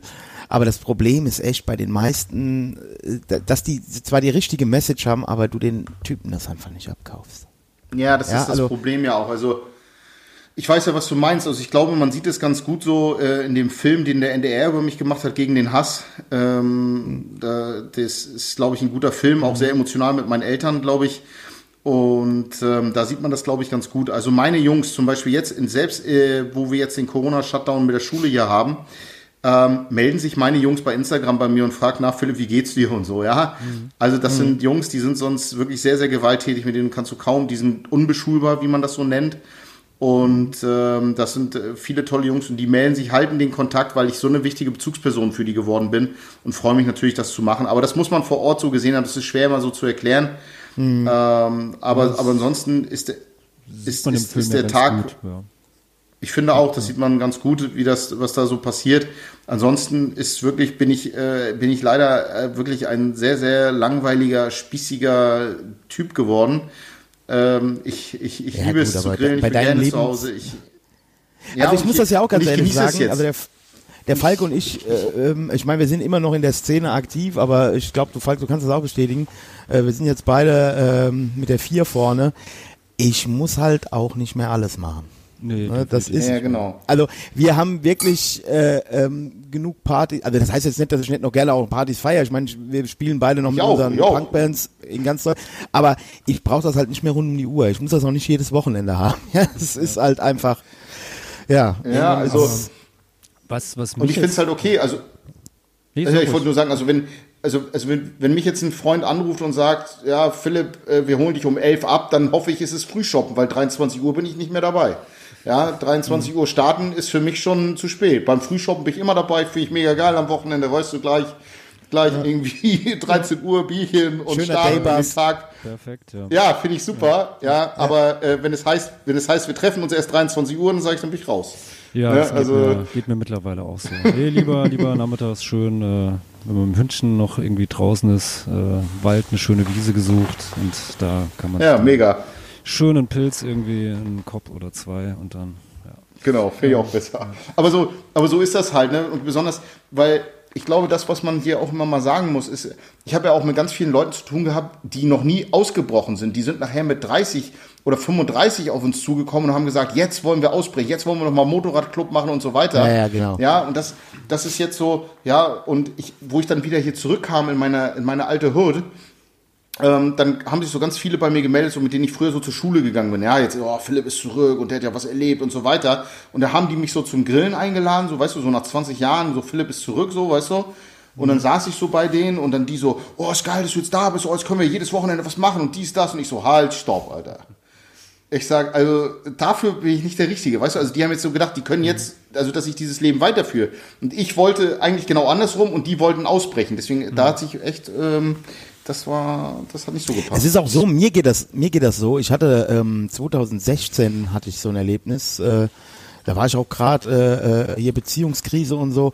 Und äh, irgendwie habe ich, äh, das war der Abend, wo ich das gemerkt habe. Da hatte unser Gitarrist, der war auch auf diesem Konzert, also das war auch hier in so einem äh, in so einem Punkschuppen, ne? also den, den ich unter anderem mit betrieben habe. Und ähm, da war dann irgendwie nachts um eins war Konzert vorbei und so und dann ging geht ja dann die Party nochmal los und unser Gitarrist meinte so um halb zwei nachts, Reidi, komm, ich fahr dich heim, ne? Und ich so, nee, nee, ich bleib hier noch. Und das war echt, an dem Abend ist es mir nochmal morgens um sechs dann bewusst geworden. Ähm, das, was du nach 1 Uhr erlebst, das ja. hättest du in den allermeisten Fällen, du hast das schon hundertmal erlebt, du willst das auch gar nicht mehr erleben, geh nach Hause, es wird nicht mehr besser. ja, genau. Ja, Genau, und du verpasst ja nichts, du verpasst ja nichts. Nee, fünf Schlägereien, äh, kreischende Weiber und äh, ja, alle haben Krieg. Und einen dicken Kopf am Ja, genau. Ja. Ja. Ähm, Philipp, ich wollte noch mal ganz kurz zum äh, zu dem dem Anti-Gewalt-Training. Da äh, würde einfach mal so eine so Selbsteinschätzung. Was was glaubst du? Hätte es dir damals, äh, ja, so weiß ich nicht, als du so noch in deiner Schulzeit ähm, warst und es bei dir so ja losging, äh, keine Ahnung, äh, welchen Weg du jetzt einschlägst. Glaubst du, dass bei dir damals, äh, wenn eine vergleichbare Person äh, Ach, das wäre ja schön. mit deinen Da- da- Erlebnissen da da, könnte- reingekommen wäre. Ist dich das Ach, mein Lieber, da. Mein Lieber, jetzt, jetzt, jetzt könnte ich mir natürlich eine Steilvorlage geben. Erstens für Hate aus, äh, aus eurer Community und zweitens, um mich selber mit Honig zu beschmieren. Ja, na klar, hätte, ich, hätte der junge Philipp auf den älteren Philipp getroffen, dann wäre alles Friede, Freude, Eierkuchen gewesen. Das wäre ja eine schöne Story zum, zum, zum Hate kriegen. Nein, also, guck mal. Ähm, das, das, das, äh, um das mal vielleicht klarzustellen, worum das jetzt hier geht, auch mit den Jungs, mit denen ich arbeite und sehr intensiv auch arbeite und sie alle ähm, sehr lieb habe, sehr schätze und sie alle ganz viele Kompetenzen haben, bin ich nur jemanden, der einen kleinen Impuls widersetzen kann. Ich kann, ich kann für die nicht, ich kann nicht bei denen zu Hause einziehen und dort eine Vaterfigur ersetzen oder ähm, die täglich begleiten auf allen ihren Sorgen, sei es von Hausaufgaben bis zur ersten Liebe bis hin zu der Musik, die sie hören. Das kann ich nicht, sondern es geht hier wirklich nur um ganz kleine Impulssetzungen. Ich hätte mir gewünscht, dass ich damals so eine Art, ich sage das immer zu meinen Jungs, egal wie wir uns auch streiten und wir uns zoffen im Training, ja, das sind natürlich, wir dürfen nicht vergessen, das ist schon spezielle, ne, also ähm, zoffe ich mich natürlich auch mit denen und so. Und ich sage denen aber immer, dass wenn ich gefragt werde über die, würde ich nie was Böses sagen. Und so trete ich auch immer der Schule gegenüber und ihren Eltern gegenüber. Ich bin sowas wie deren letzter Anwalt, so, ja. Also ich gehe, wenn ich mit zu einer äh, Zeugniskonferenz gehe, dann spreche ich immer und sage, bei mir macht er sich gut und das, ne, kriegt natürlich auch seine ein bisschen Kritik ab, wenn es die gibt.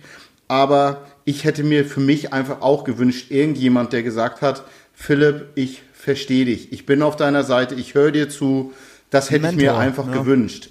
Ja, einfach nur, verstehst du, ich hatte, ich hatte das Gefühl, ich hatte keinen an meiner Seite, der einmal gesagt hat, Philipp, du bist liebenswert, Philipp, du bist gut, du wirst Schule schon schaffen oder was weiß ich, oder ähm, du wirst deinen Weg finden, du wirst wieder Freunde finden und so weiter. Also all diese Sorgen, die ich so als 13-, 14-Jähriger hatte, wo wir aus England wiederkamen. Ähm, und das hätte ich mir einfach gewünscht. Dann weiß ich, dann weiß ich nicht, was passiert wäre, aber ich hätte mir das gewünscht, dass ich auch jemand gehabt hätte, der mir einfach auch mal zugehört hat und hätte gesagt, Philipp, ich bin auf deiner Seite. Ja, ich glaube, Ja, das spielt also- auch ganz, ganz groß eine Rolle. Ich habe das auch immer wieder, also im, im Podcast hier auch schon gesagt, oder auch der Falk und ich, wir haben uns schon öfter mal drüber unterhalten. Ähm, das ging mir mit 13, 14 übrigens ähnlich. Ich habe aber das große Glück in meinem Leben gehabt. Ich sage immer, wenn die Leute sagen, oh, wie toll du das gemacht hast, ne, und dass du heute da bist, wo du bist, sage ich immer, ich habe aber auch echt Glück gehabt. Ich habe gute Mentoren gehabt, ja. Mein äh, direkter äh, Chef in der Ausbildung, also hier mein direkter Vorgesetzter, der alle fanden mich scheiße, der fand mich cool und der hat an mich geglaubt, ja. Oder mein Trainer Ja, und wie oder viel das wert ist, Sport. Ja, also wenn du sowas schon hast, dann dann ist das schon viel, auch wenn es daheim scheiße gerade läuft und das muss noch nicht mal irgendwie sozial schwierige, also äh, äh, wirtschaftlich schwierige Verhältnisse sein. Manche War es ja bei mir ich nicht. hab- Ja, ja. Genau, ich habe das gesagt, ich habe irgendwann mal letztens auch zu meiner Frau gesagt, ich habe gesagt, ich habe in meiner Familie, egal was ich gemacht habe, ich bin nie mal für was gelobt worden. Es wurde immer nur gesagt, was ich scheiße gemacht habe. Ja, und äh, Ja, oder dass es ja das nicht, anders zu erwarten gewesen wäre. Ne? Ja, genau. Das ist und ich glaube, das ist das auch nicht nur in der rechten Szene so, das ist halt in vielen. Ich sehe das ja auch hier in, in, in, in unseren subkulturellen Kreisen. Also ich sehe da sehr viele junge Männer oder jetzt mittlerweile auch ältere Männer, die zum Beispiel an ihrem Vater zerbrochen sind. Ja, Ja. klar, auf jeden Fall. Ja, also es ist, es ist mittlerweile ja kein Geheimnis, dass besonders auch eine, ein, also ist ja bei mir genauso gewesen. Also mein Vater war zwar da, aber war keine Vaterfigur, ja. Also er, Ja. Und ähm, es ist mittlerweile in der Extremismusforschung ist es soweit, dass es ganz klar eine Störung zum Vater ähm, den, die, die Neigung zum Extremismus befeuert. Ja, oder, oder befördert. Das ist einfach so, dass, weil natürlich äh, in ganz, ganz vielen ähm, dort Familienersatz ist, ne, oder es gibt ganz große männliche, ne, besonders männliche Vorbilder, ja, männliche Mentoren, so wie du sagst. Also das ist, das ist mir halt wichtig, das jetzt halt für die Jungs zu sein, ohne und das und das glaube ich funktioniert auch ganz gut. Inwiefern das nachher erfolgreich ist, das weiß man nicht. Aber es geht nur um ganz kurze Impulse. Und wenn dann, und wenn dann schon Lehrer zu mir kommen und sagen, Mensch, der und der Junge macht sich echt besser und wir finden das gut und die, das wird verlängert und die Eltern melden sich bei mir und so weiter, dann ist das, sind das schon viele kleine, tolle Erfolge. Das ist ja nicht so, als wenn man jetzt, weißt du, ich bin kein Maurer. Ja, ich respektiere echt so Handwerker, weißt du, die können so echt was machen, ne? Und aber da siehst du, wenn die fertig sind, haben sie ein Haus hingestellt. Bei mir sieht man halt nichts, ja. Da, der, der, der Junge sieht immer noch aus, als wenn er gerade aus so einem Kack-Rap-Video gestiegen ist, ja. Äh, er hat, hat immer noch den Slang drauf, aber dass er vielleicht ähm, gewisse Impulse bekommen hat, dass er sich vielleicht ähm, an gewissen Situationen anders verhält, das sieht man halt nicht. Das ist das Problem bei dieser Arbeit natürlich immer. Ja. Ja, aber Ja. es ist eine äh, gute und wichtige Arbeit, also definitiv. Ja. Also, äh, Ja, und ganz es ist ja- also wie- Respekt dafür. Ja, danke schön. Aber es ist, es ist ja auch so, die, dass die Jungs so teilweise natürlich auch schon, die sind halt unbeschulbar, ne? Von der Schule halt auch Ja, ja. schon so. Die müssen natürlich auch gucken, dass die Klassen gerettet werden. Ja, wenn einer von den Jungs in der Klasse drin ist, der, der, der geht kaum mehr Unterricht. zerlegt alles, ja, ne? und ja, und, und dass es dann halt wirklich noch probiert wird. Und da gibt es hier auch ganz viele ähm, tolle Stiftungen und Schulen, mit denen wir zusammenarbeiten. Ich arbeite mit so, so sogenannten Brennpunktschulen, ja, die so hier in Lübeck die rote Laterne tragen.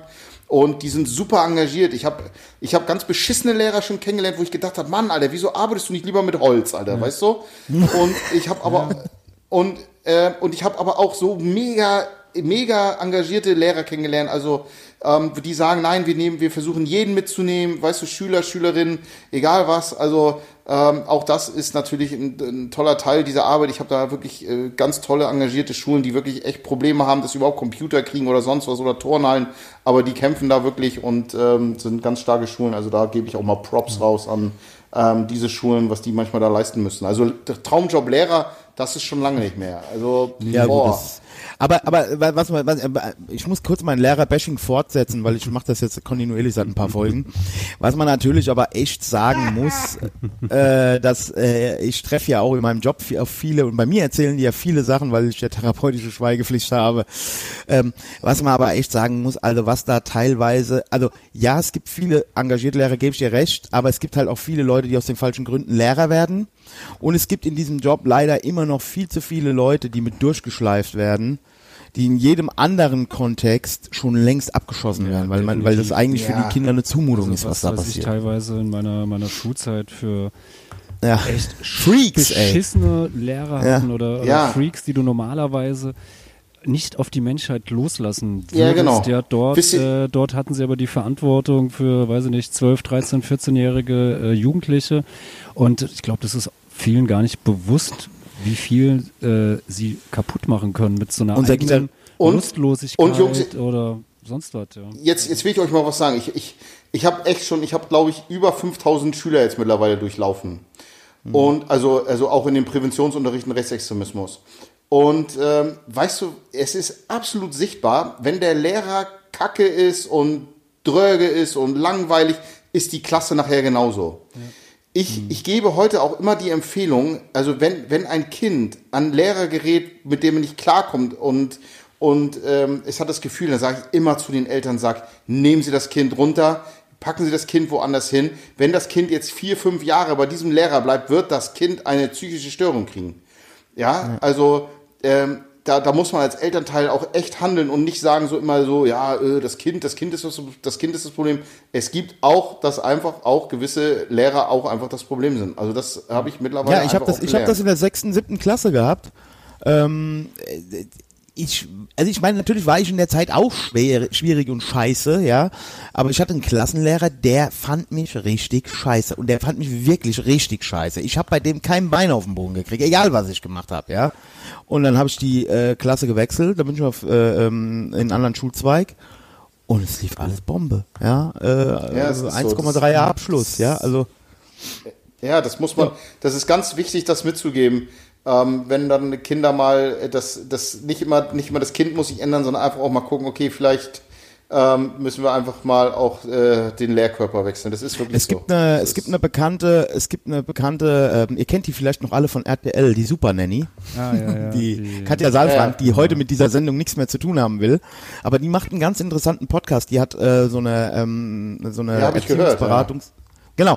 Und die sagt ja, äh, ähm, weil dann äh, ging es dann darum, ja, und dann sagt sie ja, zu mir kommen ja immer nur die Eltern. Dann sagte, sagte der Interviewer so, ja, äh, haben Sie nie Kinder in der Praxis? Und sagt, dann sagte sie, wissen Sie, Kinder sind wie Fische, ja. Und die werden immer nur dann schräg und krank, wenns Wasser scheiße ist. Und die Eltern, die Ja. Schule, das Dings, das ist das Wasser, ja. Und äh, fand ich einen schönen Vergleich, ja. Und dann sagt sie, deswegen muss ich viel mehr mit dem Umfeld arbeiten als mit den Kindern. Ja, ja, klar. Das Mhm. äh, ist meistens leuchtet immer der, der, die Erziehungsberechtigte oder vergleichbar. Na ja, gut, jetzt, vielleicht jetzt ein schräger Vergleich, aber ist ja selber. Wenn Karin Ritter deine Mutter ist, hast du es halt schwer. ja, Max, Ja, nee, ist aber- einfach ja, so. Anzeige ist raus. Ja, ja. Ja, nee, aber ich meine, das ist, genau. Also ist es jetzt ist- natürlich ein etwas schräger Vergleich, aber es ist dasselbe mit, mit Hunden sowas, ja. Also wenn der Besitzer scheiße ist, wird der Hund halt auch einfach scheiße sein, sowas, ja. Und äh, äh, ja, hast einen guten Besitzer, der sich mit seinem, seinem Hund irgendwie äh, äh, abgibt und beschäftigt und äh, sich da ein bisschen äh, reinarbeitet, Klar. dann äh, Wird wird, auch, sofort gespiegelt. ja, wird auch der, der Hund irgendwie ein sozialverträgliches äh, Lebewesen sein. Aber da haben wir jetzt natürlich mit dem Philipp ein Problem. Ja, also dann kann ich ihn ja Rudolfo nicht ist mehr in so ganz ernst Ordnung. nehmen. Kann ich ihn ja nicht mehr so ganz ernst nehmen, weil seine Hunde machen ja teilweise, während er aufnimmt, was sie wollen. ja, wenn du wüsstest, was mein Hund hier die ganze Zeit gerade macht, ja. Achso. Nein, also, Also, Falk, aber, aber ich- ganz spannend. ja? Ja? Also äh, ich habe ich hab ja immer mal wieder Anfragen von so Produktionsfirmen, die ja mit mir auch sowas mit Jugendlichen machen wollen fürs Fernsehen. Mal gucken, wo das mal, wo das mal hinführt. Ich habe da ja nur ganz klare Vorgaben. Ich lehne ja sehr, sehr viel ab, was Fernsehen so angeht. Ähm, da hatte da jetzt eine ganz spannende Anfrage gemacht. Vielleicht gibt es dann ja Berichte, vielleicht gibt es dann ja irgendwann mal Podcast Teil 2. Ja, Ja. gerne. Ähm, Falk, ich bin soweit durch mit meinen Fragen. Hast du noch welche? Nee, ich glaube, meine sind jetzt auch so im Verlauf des Gespräches äh, beantwortet worden.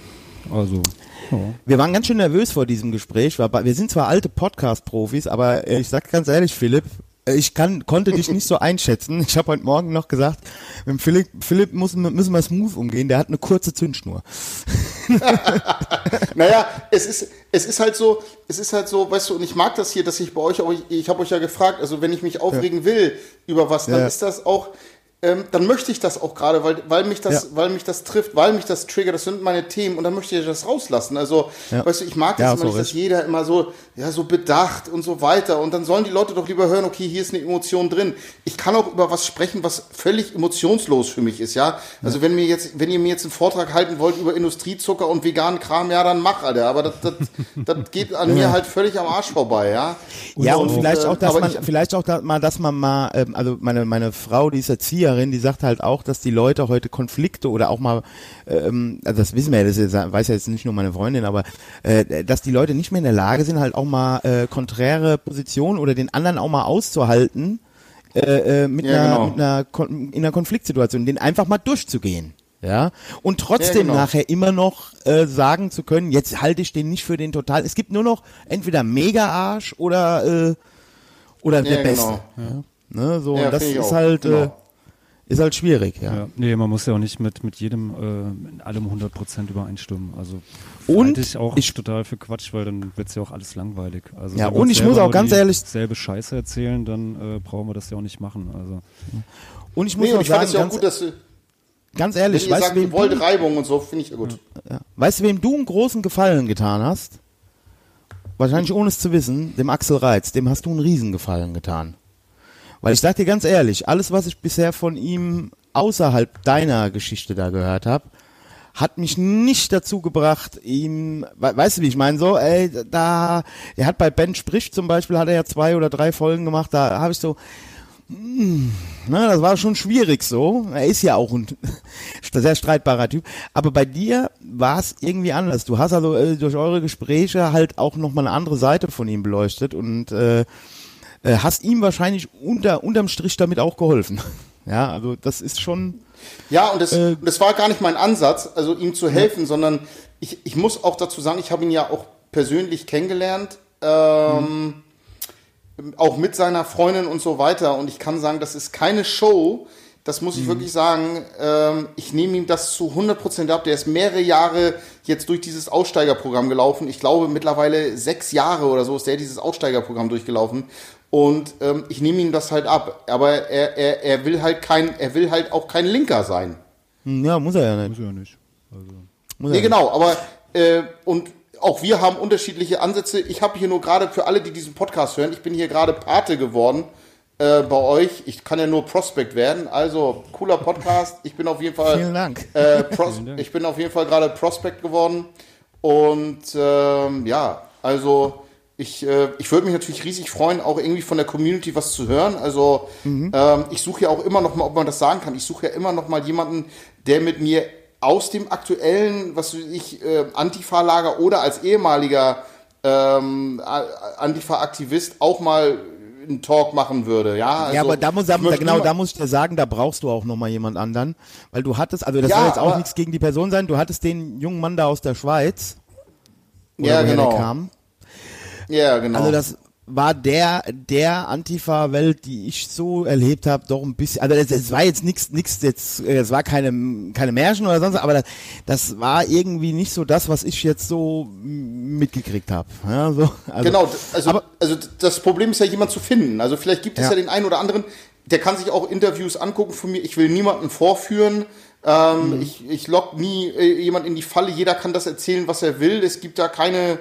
Ähm, ich würde das nur echt mal gut finden, einfach mal sowas zu hören, einfach um es mal, ähm, ja, ich würde es einfach gerne mal selber verstehen, auch über ehemalige Zeiten, wie das wäre für mich früher, jetzt Wandel, wie steht man dazu? Ähm, wenn ihr da jemanden habt, wäre ich da sehr dankbar für. Vielleicht gibt es ja Also hier gibt sicherlich in der Hörerschaft einige, die, die sich da zumindest angesprochen fühlen müssen. Ähm, wir, müssen wir mal gucken, wie die so.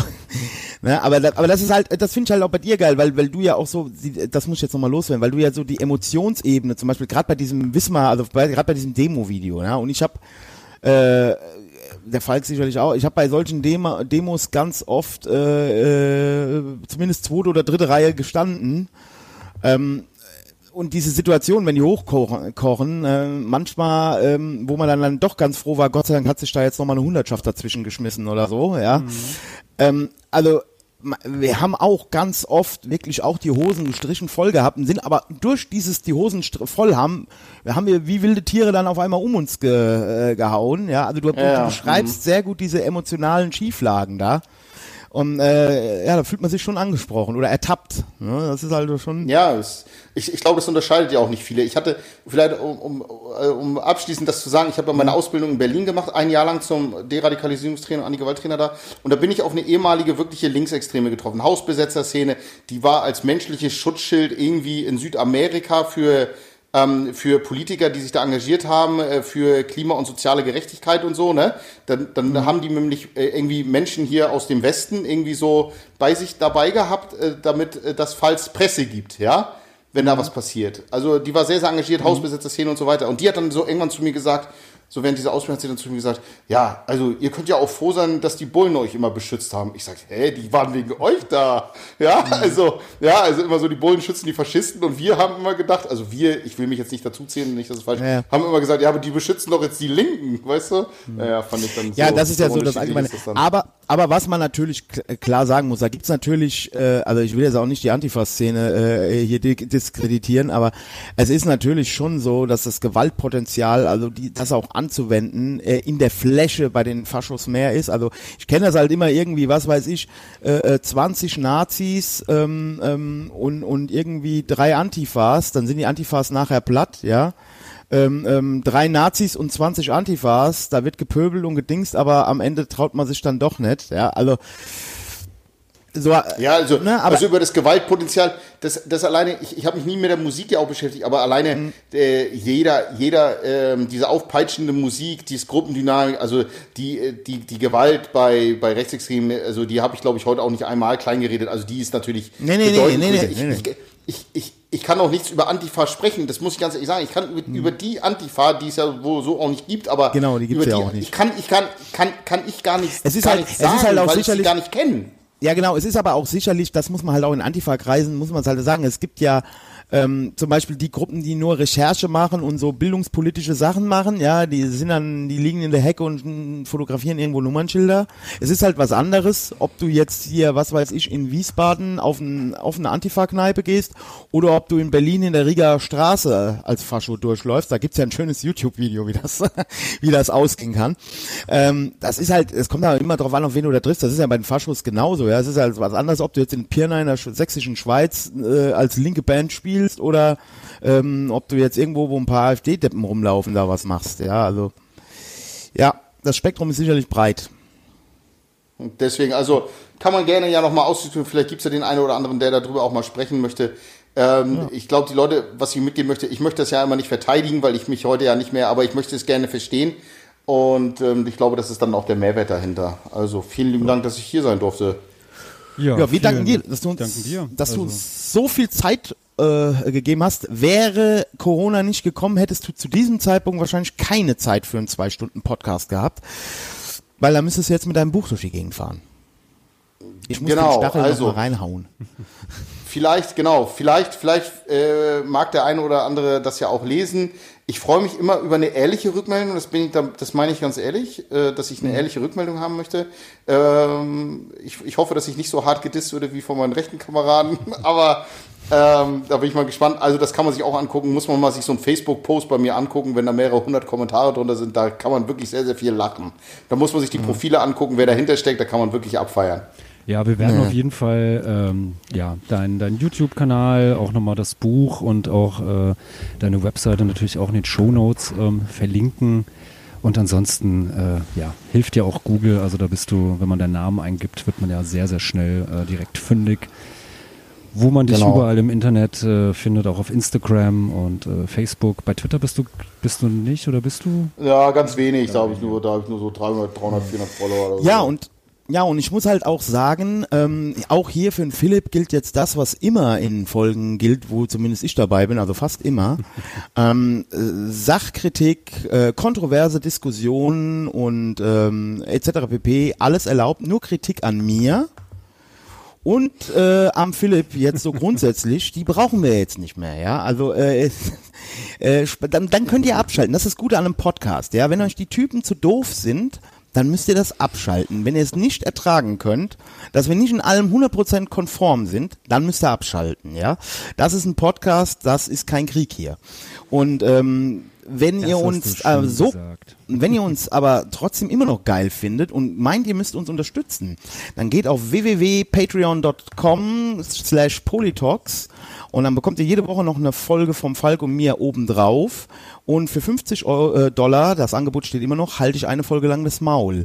Und Patreon hat auch der Philipp, ähm, den könnt ihr da auch unterstützen und den Verein www.extremislos.de. Ja, zieht euch Zumindest die ganze Sache rein. gut. Genau, äh, äh, Ex-Recht-Rotlichtrocker heißt der YouTube-Kanal, zieht euch alles rein, ich sag euch, es ist spannend. Ja, mal kein Netflix. Ja. lieber Philipp. Ja. So, Genau. Ja. Tiger King habt ihr jetzt bestimmt alle gesehen und ähm, ja, genau. ja. Und da Genau, gibt sind es, wir durch. gibt es viel Content äh, bei Philipp auf der YouTube-Seite und äh, es lohnt sich wirklich, schaut euch das an. Also ich habe mir jetzt auch in den äh, letzten zwei Wochen, also ich habe nicht so viele Videos äh, mir reinziehen können äh, wie Reidi, aber ich habe auch sehr, sehr viele gesehen und äh, ja, ist sehr informativ, es lohnt sich und ich glaube, ähm, ja, den, den sympathischen Eindruck, den du heute hier, äh, zumindest bei mir und bei Reidi hinterlassen hast, wird ja auch in den Videos sehr deutlich und äh, ja, also vielen, vielen Dank, Philipp, dass du dir die Zeit genommen hast, äh, ja, mit uns hier heute Abend ein bisschen zu äh, reden und äh, dich zu unterhalten.